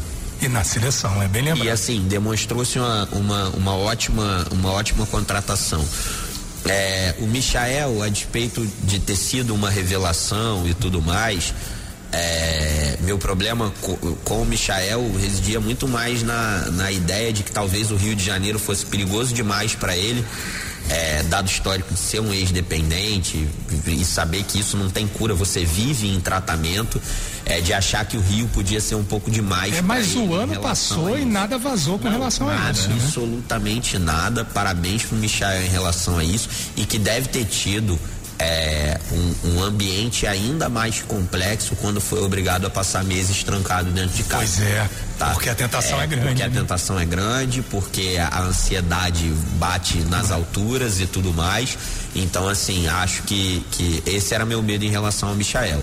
É, se o Michael tivesse feito mais duas boas temporadas, talvez viesse incontestável. Mas o Marcelo Cirino também era uma, uma contratação incontestável. Anunciada com pompa. Anunciada com pompa e circunstância, numa época que o Flamengo não podia pagar muito dinheiro e outra, desejado por muitos clubes depois de duas ótimas temporadas. A primeira duas. grande contratação do sócio torcedor do Flamengo. Né? Exatamente. Né? Foi e também o Michel, ele veio, né, já pra, pra ser um reserva. Ele Sim, ele já, já veio pra composição né? de elenco. É aquele reserva, vamos ver se de repente vira titular, é, né? Assim, um reserva que, assim, joga por ali o Everton Ribeiro, o capitão do time, apesar de estar tá mal hoje em dia, mas é um belíssimo jogador, e joga por ali também o Gabigol, quer dizer, o Vitinho tem também, também pode jogar por ali, assim, a situação para ele não, não era fácil. A época também não era questionável. Sim. É, era um jogador que na Europa não tinha Tudo dado bem. necessariamente errado. Mas tinha feito uma belíssima temporada tinha feito uma Inter. belíssima temporada no Inter, tinha jogado bem antes no, no próprio Botafogo, uhum. então saiu para a Europa até por, por mérito próprio. E então, as pessoas mas, falam. Mas você vê bem. a qualidade do elenco, né? Se você pega, a gente está falando, do, a, é, a, torcida contesta muito Michael, Vitinho, mas se você pegar o Michel e o Vitinho, botarem no Vasco, botarem no Botafogo, são titulares absolutos, até no próprio Fluminense, né? Se botar esses caras aí, eu tenho certeza que eles iriam, iam render muito bem. É, é, é, eu não vejo o Flamengo com problema no elenco. Eu acho que o Flamengo pode passar a temporada 2021 com o elenco que está aí, Sim. mesmo com Não, os acho, acho que algumas Não, peças é. são Em, necessárias. raz- em razão até do ano de 2020 muito, muito complicado, né? É, e financeiramente o time não atingiu né, as fases na qual ele poderia ter um- uma verba maior. É, enfim, eu acho que o Flamengo pode, não, não sei quais peças estariam falando, de repente um zagueiro. Não, eu acho que zagueiro, o Flamengo pode até, não, não seria um absurdo. Ou o Flamengo troca as peças que tem, acho que o Flamengo tem um mercado bom para troca aí dentro desse aspecto. Dá para o Flamengo propor algumas trocas aí interessantes no mercado. É, porque mal bem são, são ativos interessantes. É, mas o Flamengo tem um problema nesse sentido, que é o seguinte: o salário que o jogador ganha atualmente. Salário que Flamengo e Palmeiras pagam são salários muito acima do dos outros. E se esses jogadores topam sair do Flamengo, eles será que vão topar receber menos? É, essa, essa é a questão. Não, às vezes na troca, o jogador que vem ganhando menos e o Flamengo continuando É, pagando um continua pedaço do um- salário. Esse foi o grande mal do Corinthians. Esse é um dos, dos maiores males do Corinthians. É. Mas assim, acho que insistir nos dois zagueiros pode ser possível. Temporada nova, outros ares, talvez um treinador novo, pré-temporada ser feita de maneira regular e tudo mais. Acho que o Flamengo pode fazer isso. Algumas composições com meninos da base, sim. Na lateral esquerda, com certeza, com o Ramon. Claro, o Ramon, E- até o próprio Mateuzinho e, também. e o lá no- Mateuzinho do lado direito. Mas aí o Flamengo fatalmente vai precisar também alçar mais alguém para ter ali. Talvez seja o momento certo de se negociar o René. Não, não dá mais, não tem mais clima. Já provou que não- não- não- por mais que se, se insista e tudo mais, não tem mais porquê. Então é a E hora de aí, e aí não é nem vender para fazer receita, é vender para abrir Não, espaço. É vender para abrir espaço na folha. Até de repente um dos zagueiros. na mesmo, folha e no né, elenco. Tem mercado. Na folha e no elenco, exatamente. Você, você abre esse espaço, você vai ter um Felipe Luiz que vai precisar revezar muito mais, porque vai estar um ano mais envelhecido, embora se cuide e tudo mais. Você vê que ele é muito intenso, então que é difícil conseguir essa, essa, essa sequência de jogos sem parar, até porque futebol, como a gente conhece, minha gente, só em 2022. O calendário de 2021 também será esquizofrênico. É, vai ser A gente mais já é, a controlado do gente que o já é ruim em fazer calendário. A gente já não sabe fazer isso. Ponto. Isso é uma discussão que não, não permeia só os quatro clubes aqui, permeia o futebol brasileiro. A gente não sabe fazer calendário. Em 2021 vai seguir sendo um negócio. Essa esquizofrenia muito por causa da Copa América. É Não, isso. e- e tem Olimpíada E também. tem Olimpíada. Mas essa não também. para o Flamengo- campeonato. Então, pior ainda. Pior. Flamengo Não, vai perder é, muito. sim, sim, mas não afeta o calendário em si. Que eu Por quero exemplo. dizer. Sim. Ele não vai interromper o calendário deveria. e depois provocar um acúmulo de jogos. Exatamente, Uhum. mas assim, é complicado, gente. É, é complicado. Temporada regular mesmo só em 2022, que a gente sabe que vai ter. Eu queria repetir aqui uma coisa que eu já falei: o Brasil perdeu a melhor oportunidade que ele teve em sua história de parear o seu calendário ao calendário europeu. Foi a chance histórica que a CBF teve. Foi. E infelizmente não soube aproveitar. Só fechando o noticiário do Flamengo, o Michael treinou hoje e tem chances de ser relacionado contra o Fluminense, ele estava praticamente fora. Por sua vez, o goleiro Diego Alves, aquele que queria renovar por dois anos, entendeu? E que mal voltou, já teve uma nova lesão, muito dificilmente vai ter condição de atuar contra o Fluminense. Para os vascaínos, um recado. Hoje tem futebol. Hoje tem, Tem? a final da Copa do Brasil Sub-20. Sim, o vai Vasco jogar o primeiro jogo. podendo levantar aí a primeira taça do futebol É, é, brasileiro em É a 2021, alegria né? que o, torcedor vascaíno tem justamente com esse time júnior aí, que foi campeão carioca. E aí tá, aí é um jogo de ser, tem a vantagem de ser campeão da Copa do Brasil. É, é um belíssimo time, jogadores ali, vários que podem ser aproveitados no time de cima. E assim, eu detesto falar uma coisa que eu não tenho certeza, mas, enfim, tenho quase certeza que neste ano a vitória na Copa do Brasil Sub-20 dá vaga à Libertadores Sub-20, coisa que não acontecia nos outros anos. Então, assim, é bom o torcedor do Vasco ficar ligado, dar uma pesquisada É, aí no Google, vou- vou dar uma conferida. porque pode garantir vaga tanto o campeão brasileiro quanto o campeão da Copa do Brasil. Fluminense, que é o nosso próximo tema aqui, o Fluminense que aparentemente entrou na chamada zona da salsicha, né? Zona da água de salsicha, como diriam vários amigos meus. Uh, depois de três jogos sob comando do Marcão, foi um empate, duas derrotas, não foi isso? É, patou com o Vasco, É, perdeu para o Atlético duas Goianiense. E o empate com sabor de derrota. Isso. E qual foi a outra derrota? Foi pro São Paulo. Pro São Paulo, pro São Paulo. Pro líder do Campeonato Brasileiro. E aí isso fez com que o Fluminense estacionasse nos 40 pontos, o Fluminense que estava em ascensão no Campeonato Brasileiro, saiu da zona da Libertadores, está na zona da Sul-Americana, que é um grande negócio, né? Diante da- das circunstâncias e das perspectivas que havia. Mas é, vou te fazer uma pergunta, meu caro Tigu Soares. E aí já jogando a perspectiva para 2021. O Marcão tá tocando o time, tem esses jogos restantes do Campeonato Brasileiro, serão 11 para o Fluminense. Né? O Fluminense, se terminar o campeonato ali onde está terminando, tá beleza, tá valendo. Né? Um abraço pro meu amigo Lauro Araújo, que era um dos que gostava de usar a- o termo água de salsicha. Tá aqui, tá aqui na internet mandando um abraço. Mas quero saber de ti o seguinte: como é que vai ser essa reconstrução do Fluminense? Porque se para 2020 ficou claro e notório que o presidente Mário Bittencourt queria montar um time pragmático e que fizesse os pontos necessários, né? E do ponto de vista matemático, o Fluminense talvez precise de uma vitória para se livrar aí do rebaixamento. É, como é que vai ser para 2021? Vai atender aí o clamor da ala dinizista da torcida do Fluminense e contratar um treinador que possa fazer esse time jogar melhor? E aí já te emendo uma outra pergunta. Esse elenco do Fluminense permite um melhor futebol? Cara, que pergunta. Começamos o ano com uma pergunta difícil.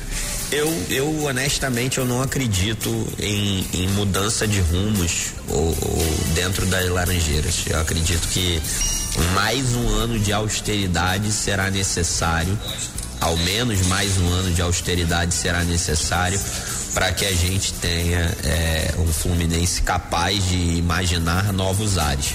E assim, é, é interessante que a torcida é, determinadas expectativas, entendendo que não tão cedo, e aí beleza, estamos iniciando no- uma nova década agora, não tão cedo. O Fluminense terá condições de ir ao mercado, montar um time que jogue de maneira vistosa. É um processo que o Flamengo passou. né? Exatamente. É, um, é um processo que o Fluminense está passando e que o torcedor do Vasco deseja que o Vasco. Exa, Marcelo, muito bem aqui, já, já, já nos seus desejos, resoluções de 2021. Ou seja, do ponto de vista racional, o Fluminense está seguindo um bom script. Sim. Concordam? Sim, sim, esse Assim, é, é pegou assim, uma situação financeira isso complicada. o ano inteiro, né? É, Embora tenha cometido um erro grave, que foi a contratação do Ganso. Dá dúvida. você ter, dá para você ter times modestos que joguem um futebol melhor? Dá. Mas não é tão simples assim. Você precisa de uma conjunção entre novos jogadores, o estilo do treinador e aí tem um problema. O time do Fluminense tem uma margem muito pequena para erro, porque como ele não vai ter como chegar no meio da temporada abrir o caixa e contratar umas peças que ele acabe precisando, ele precisa de treinadores que consigam fazer a manutenção desse elenco. É, foi o que aconteceu esse ano, né? Não, foi o que aconteceu esse o ano, não Fluminense mandando caminhava ele a embora. passos largos para chegar na Libertadores. Algo que no começo do campeonato algo Era intenção. Ou ao menos brigar pela Libertadores, vamos, Claro. vamos, vamos combinar assim. Tá- Tava regular o suficiente, embora muitos também defendam o seguinte: Até porque- o Fluminense vinha de uma tabela fácil e que se dificultaria na Não, reta porque final. já passou o turno inteiro. A, a dificuldade, a, a situação é a seguinte: você concorda comigo, Marcelo, que o, o, o Fluminense, dentro das expectativas, e hoje já temos um G7? A gente concorda que já temos um G7? É. Sendo a final Sim. contra Grêmio e, e Grêmio e Palmeiras, a gente já tem um G7. É isso que eu ia falar, o, Sim. o Fluminense está na briga ainda, né? Tudo bem que a É, ainda continua na briga. continua na briga. Vamos ver o que o Marcão consegue fazer. É, na verdade, a gente está querendo antever algo que se desenha, né? Exatamente. Assim, porque a queda já houve. Sim. A gente não sabe se ela é definitiva, né? E aí, vocês acham que é definitiva? O, o elenco sentiu o impacto da saída do Odair? Eu, a- eu acho que sentiu. É por isso que a gente já está falando como se o Fluminense não estivesse na briga, quando na verdade ele está, ele está em sétimo. Fluminense tá Não, muito em bem na tabela. com boa pontuação, É, né? Sim. É, mas pela, pelos últimos resultados, e não só o resultado, mas também até a performance do time em campo, apesar de que contra o São Paulo o time não foi mal, assim, foi, foi o melhor jogo né, do time sob o comando do Marcão, mas há uma queda natural e até porque o sarrafo estava lá no alto. Por mais que a torcida criticasse muito o Odair, ele vinha fazendo um trabalho excepcional. Se para pensar, o elenco Fluminense, Considerando o as perspectivas só. do Fluminense no começo do campeonato e o que ele conseguiu fazer com o Fluminense, onde ele conseguiu deixar o Fluminense, foi um belíssimo trabalho. E aí a queda de rendimento é, é, foi notória. Entendeu? O jogo contra o Vasco, que ali tinha a chance de, de, né, de tentar continuar aquele ritmo, né? Que o, o, o Fluminense pegou um time já completamente abatido, que era o time do Vasco, um, um time, time muito ruim um time pessimamente organizado em campo, era a chance do Fluminense continuar, né, com uma sequência boa, não conseguiu. No último minuto o Cano fez o gol e aí por isso que eu digo que aquele foi uma foi um, um empate com sabor de derrota, né? Então talvez se ele já chegasse o primeiro jogo dele conseguisse uma boa vitória, mesmo com dois jogos difíceis. E o pior é que aquele jogo ele abre mão de vencer, né? Ele, ele, é, ele senta no ele resultado. sai na frente, dá uma sentada no resultado. E assim, ele, ele, ele poderia ter sentado o, ainda que o, o Helman também fizesse isso, o Odair também fazia isso, mas fazia de um jeito diferente. É, porque assim, o, o Fluminense poderia abrir 3 a 0 tranquilamente no primeiro tempo, e aí sim você poderia... Na, na reta final do Helman, ele tinha largado um pouquinho isso, talvez até porque o time tenha ganhado mais, tivesse ganhado mais confiança, e aí ele não estava recuando tanto depois de abrir o placar. É, mas assim, a última vez que isso tinha acontecido tinha sido um jogo contra o Ceará que mas o Real ele, ele, ele foi não. pressionado até porque o Fluminense fez dois jogos em sequência que o Fluminense perdeu, que foi contra o Grêmio e contra o Palmeiras. Foram duas derrotas ali. E aí o, a galera que já contestava o trabalho dele, né, que caiu, começou a malhar o cara mais ainda. E aí ele consegue uma, uma boa vitória contra o Internacional, empatou contra o, o Red Bull Bragantino aqui, e aí conseguiu a vitória contra o Atlético Paranaense. Foi com a despedida. O jogo da despedida. Né? Mas assim, eu, eu acho que o Fluminense está na briga, mas assim, eu acho difícil que ele permaneça nessa condição. A tendência é que o, o, o caia de produção como já caiu, né? E vai ficar ali uma sul-americana e aí vão repensar 2021. Acho que o Fluminense tem que contratar um novo técnico. E aí tem que ser algo muito bem planejado, de acordo com as possibilidades do elenco, né? Para tentar fazer um trabalho similar ao de 2020 que no final das contas acabou sendo um, um bom trabalho. A gente fez aqui um elogio ao presidente Mário Bittencourt no sentido de que ele, uh, digamos assim, entregou o que, o que prometeu, né? E de fato está fazendo, por mais que isso venha a causar algum tipo de crítica da torcida por conta do futebol não tão vistoso apresentado, mas há um erro grave da diretoria do Fluminense e aí já pensando na perspectiva para o verdadeiro 2021, né? A partir de, da segunda quinzena de fevereiro. Que é com relação a dois jogadores, Chigu, e especificamente, nomeadamente, o Ganso e o Fred. Né? Dois jogadores que não entregam um retorno técnico muito elevado, embora o Fred tenha marcado um golaço aí no jogo contra o São Paulo. Tá, foi, foi bem contra o São Paulo. Foi bem, mas assim, foi uma atuação absolutamente ocasional, se você considerar o contexto inteiro da temporada. E o custo que esses jogadores têm pro, pro time do Fluminense, pro clube, né? Para as contas do Fluminense. Né? E aí o Fluminense, é, abrindo mão desses dois jogadores, teria um alívio absurdo na sua, na sua folha de pagamento, o que talvez lhe permitisse contratar dois jogadores, talvez não tão famosos, mas que pudessem render mais em campo e oferecer mais para a torcida do Fluminense. E até oferecer para uma perspectiva de um futebol mais vistoso. Se você fosse o Mário Bittencourt, você pensaria dessa forma ou seria novamente pragmático? Cara, eu acho que pro, pro, pro Mário é difícil pensar dessa forma pragmática quando ele tá falando do Fred. Porque ele acaba jogando com as próprias emoções. Ele é, sobretudo, um torcedor. E essa falta de afastamento crítico às vezes dificulta. É fogo na roupa, é, é verdade. Eu, eu, imagino que quando a, a, a caneta vai depender dele, e isso é, é e isso é literal, tá? O Mário Bittencourt sempre foi torcedor de torcida Sim, organizada. Exato, exatamente. É, o outro caso a gente está falando do do Ganso. Que para mim é um ex-jogador em atividade. Assim, o, o Fred já o contratou o assim. Fred é um ex-jogador em atividade por conta da idade. Tá? E da condição E física. da con... Não, e a condição física é decorrente da idade que ele tá. Sim, mas é que hoje em dia isso não se relaciona Ah, sim, mais sim, tanto, sim, né? Mas no caso Tem do jogadores Fred, velhos isso e pesa porque o. Fred, em determinados momentos da carreira dele, não se cuidou como deveria. Histórico de Ele lesão. mesmo ata- a- admite isso. E aqui, a título de, de informação, o Ganso tem contrato com o Fluminense Era até o isso dia que eu ia- 31 de dezembro de 2023. Três. E com gatilho, já teve um gatilho agora no, no primeiro de janeiro. E o Fred até, no dia, até o dia 21 de julho de 2022. Exato. Nossa, então, assim, posso, posso ser bem sincero? Não vejo o Mário conseguindo resolver esse problema, principalmente no que diz respeito ao Fred. Fred vai se aposentar no Fluminense no dia que ele quiser. Digo mais, se ele chegar no final do contrato dele e ele quiser uma extensão, a pressão para que a torcida mesmo. É, é complicado, é complicado, é, é difícil. É nessa hora que um presidente tem que saber dizer não para um ídolo. Agora, no caso do, do Ganso, o que, o que impressiona é o seguinte: Marcelo, você vê alguém, você vê o Ganso como moeda de troca por alguém ou para algum time? Não, é isso que eu ia falar. Ele não tem mercado, ninguém quer o Ganso. Sempre vai ter um. Não, não, mas eu não vejo ninguém Eu na vou- Série eu vou. Mas eu, lembrar. eu acho que ele, Cara, ele eu não vejo Com ser. o todo- Ganso com todo no- respeito eu ao Vasco. vejo o Ganso no Bahia. Com todo respeito ao Vasco, tem um grande jornalista No brasileiro, Fortaleza. um grande jornalista brasileiro chamado Mário Magalhães, que Sim. há uma década escreveu o seguinte artigo. Há uma década. Quem será o próximo otário a contratar Vanderlei Luxemburgo? Sim. Essa década andou e alguns otários contrataram. Né, otários entre aspas, por favor. Vai ter sempre um, entre aspas, otário para mas eu- contratar eu, o não Ganso. vejo mais mercado Eu- pro eu Ganso também não na vejo. Série A da- do, do Campeonato Olha, de Brasileiro. repente, até- ele até pode ser contratado por um Atlético Paranaense da vida que gosta de arriscar.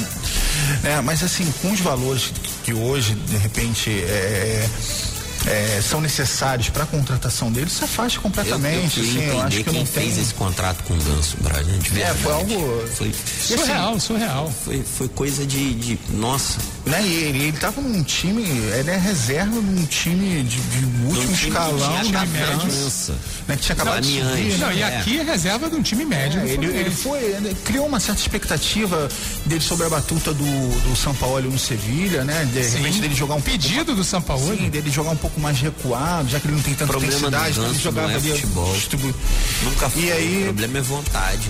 É, assim, o problema do Ganso é a vontade. ele foi um desperdício. Eu A vi- vontade ou o joelho?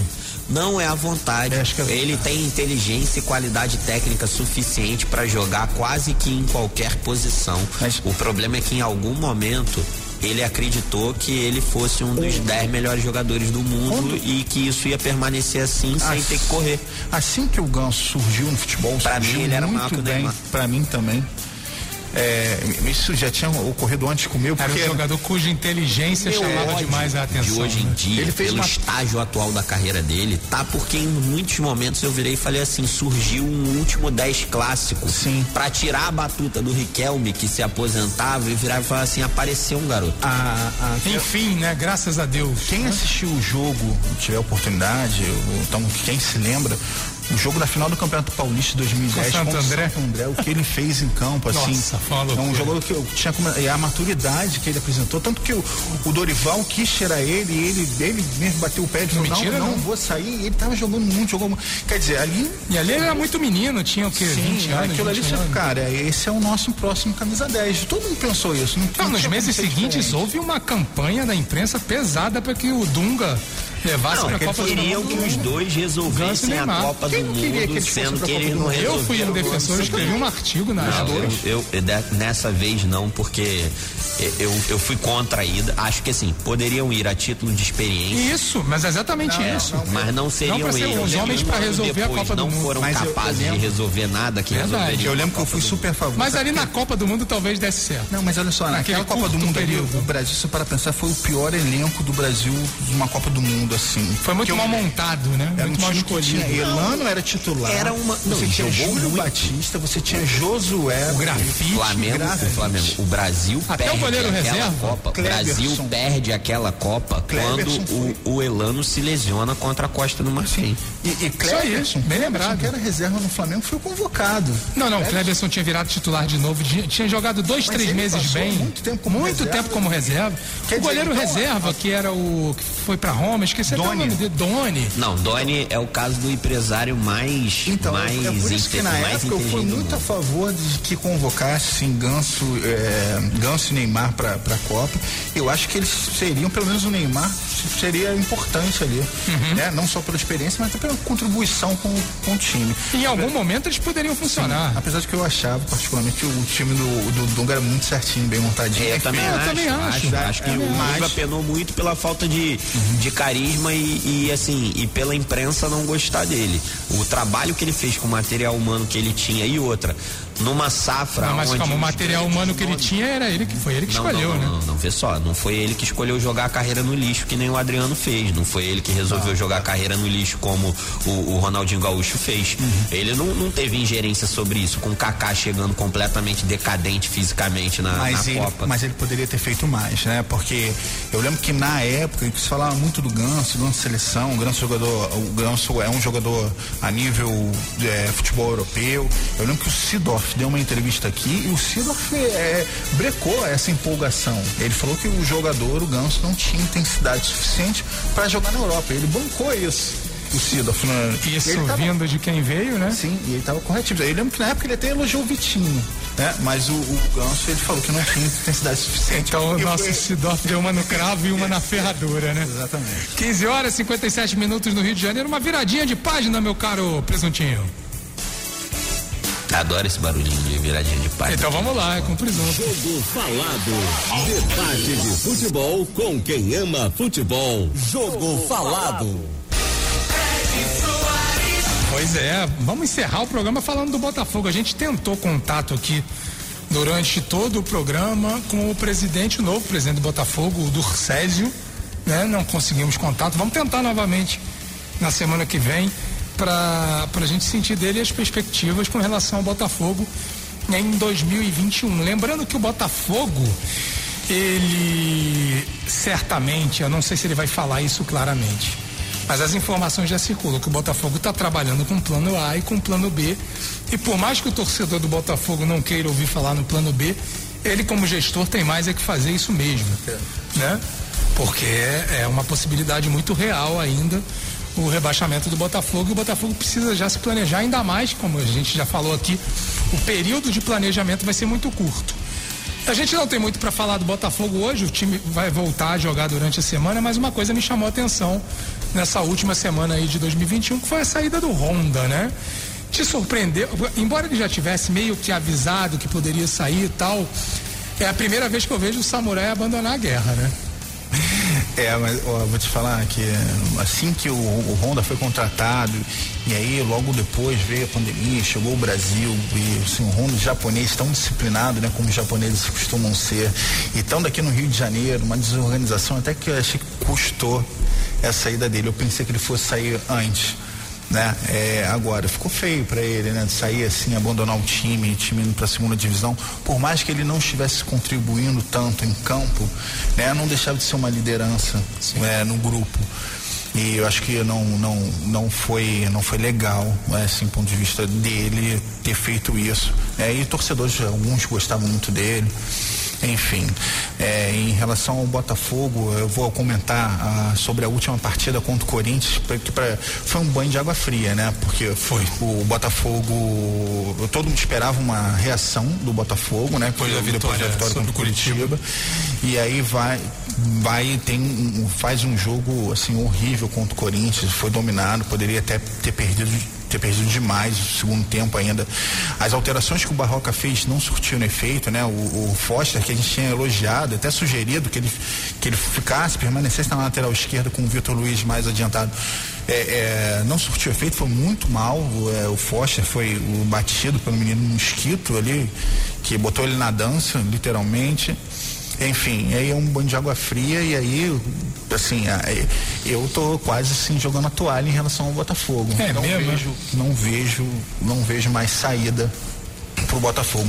A não ser que aconteça um milagre, tipo o que aconteceu com o Fluminense em 2009 eu acho assim que infelizmente o Botafogo não escapa. Vamos pegar uma voz de esperança que é do meu amigo Tigo Soares.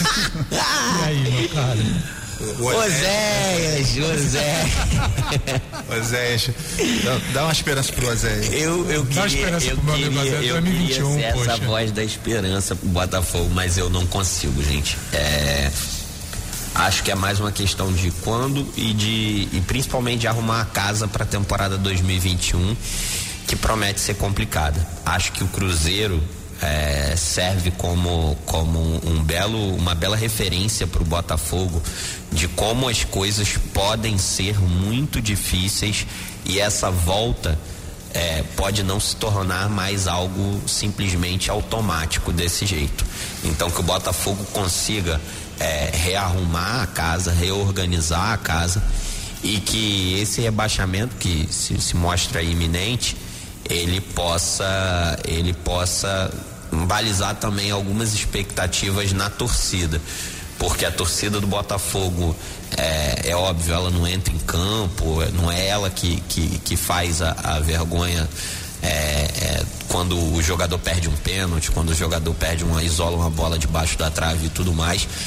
Mas eu acho que de todas as torcidas do Rio de Janeiro ela é a torcida que ela acaba se iludindo com maior facilidade em relação aos delírios de grandeza de seus últimos dirigentes.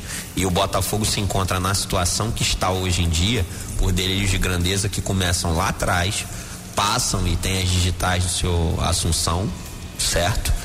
É, e continuam com o Carlos Eduardo Pereira, com Nelson Farrege e tudo mais. Acho que a torcida que se ilude, como se iludiu e não tem como negar com Honda, com a chegada de Honda, Calu. com a vinda de Caluz e tudo mais, ela precisa de um choque de realidade, uma boa dose de realidade e de entender que o momento atual é de brigar pela reconstrução e pela sobrevivência do clube. Porque a Série B não será fácil. Lembrando que a posse do presidente do Césio Melo acontece amanhã, ele toma posse oficialmente amanhã, ele já definiu algumas vice-presidências, inclusive a vice-presidência de futebol, que será ocupada por ele próprio. Então, nesse primeiro Já, momento. Mas é ele vai, é, é. tá? Mas Agora, é uma que coisa a pessoa já não importante. entra com o negócio montado. Uma gente? coisa importante, e aí acho que isso vai te agradar. Ele contratou uma empresa, uma empresa Red Hunter, para ir atrás de um CEO, um diretor É, eu geral. vi isso, achei isso interessante. né? Exatamente para tratar esse departamento de futebol do Botafogo, ou o clube, né, de uma forma geral, e o Botafogo é de futebol e regatas, mas é de futebol, esse diretor geral que consiga administrar bem as finanças do clube, né, para que o Botafogo não entre mais em furadas, como por exemplo, não me lembro agora o número, mas parece que foram 25 contratações em 2020. Se você botar na ponta do lápis, quantas deram certo? Talvez nenhuma uma quantidade imensa de jogadores estrangeiros aqui da América do Sul que a gente nunca tinha ouvido falar, tá certo, poderia ter dado certo. Mas a tendência de que não desse era enorme, e tá aí o resultado, né? O Botafogo tem uma conta esportiva imensa para pagar, porque está na, ah, em vias de cair para a segunda divisão, tomara que não aconteça, mas também tem uma conta financeira enorme, porque essa rapaziada toda quer receber, empresário quer receber, e aí fica difícil, né? Ou, ou seja, o presidente do Césio já entra num buraco enorme, né? É, mas assim, já sabia disso. Já, Sabe, já é, é. tá Não, todo ele, mundo ele só não vai é. poder dizer o seguinte: isso não era bem como eu tinha imaginado. Todo mundo está imaginando é, exatamente essa situação que, pela qual o Botafogo está passando. Nos últimos dias, o presidente do Césio vem conversando é, com os poderes do clube, com pessoas influentes, enfim, está se articulando politicamente para não ter maiores problemas, porque ele vai precisar realmente ter muito respaldo nesse momento, porque assim, talvez seja a última bala do Botafogo. E esse, e esse tiro tem que ser absolutamente certeiro e a gente aqui, ó, de coração. Eu sempre falo, a gente aqui trata as coisas às vezes na brincadeira, com alguma rivalidade e tal, porque faz parte do futebol. Mas eu, particularmente, tenho um carinho enorme pelo Botafogo. Eu sou o sócio proprietário do Botafogo. Eu atuei no time de basquete do Botafogo, então tenho um carinho enorme por Não, eu também tenho, assim, eu, eu ia muito jogo do Botafogo, assim, meus melhores amigos, né, na minha época de adolescente, eles eram botafoguenses. Então, eu, assim, eu fui a partir das histórias do Botafogo contra o Juventude, aquele jogo do apito, no final do, da Copa do Brasil, eu fui. Aquelas finais contra o São Paulo, né, o começo de carreira do Kaká, eu também fui nesses jogos. Rio São Paulo, né? Rio São Paulo, eu muito jogo do Botafogo, e assim, é um time muito simpático, eu dei muito carinho pelo Botafogo e eu não fico nem um pouco feliz em ver o Botafogo é, nessa situação. Eu queria que o Botafogo é, tivesse um, um, local onde ele, onde ele merecesse, que é sempre disputando títulos, está sempre em Libertadores da América. Bom, feliz 2021 então para o Botafogo e para todos os clubes do Rio de Janeiro, para você que está nos ouvindo, para o Rio de Janeiro, que precisa voltar a sorrir, né, meu caro presunto? Bom, são 16 horas, 6 minutos no Rio de Janeiro e a gente volta na semana que vem, já com bola rolando para falar mais de Campeonato Brasileiro. Tchau, tchau, gente.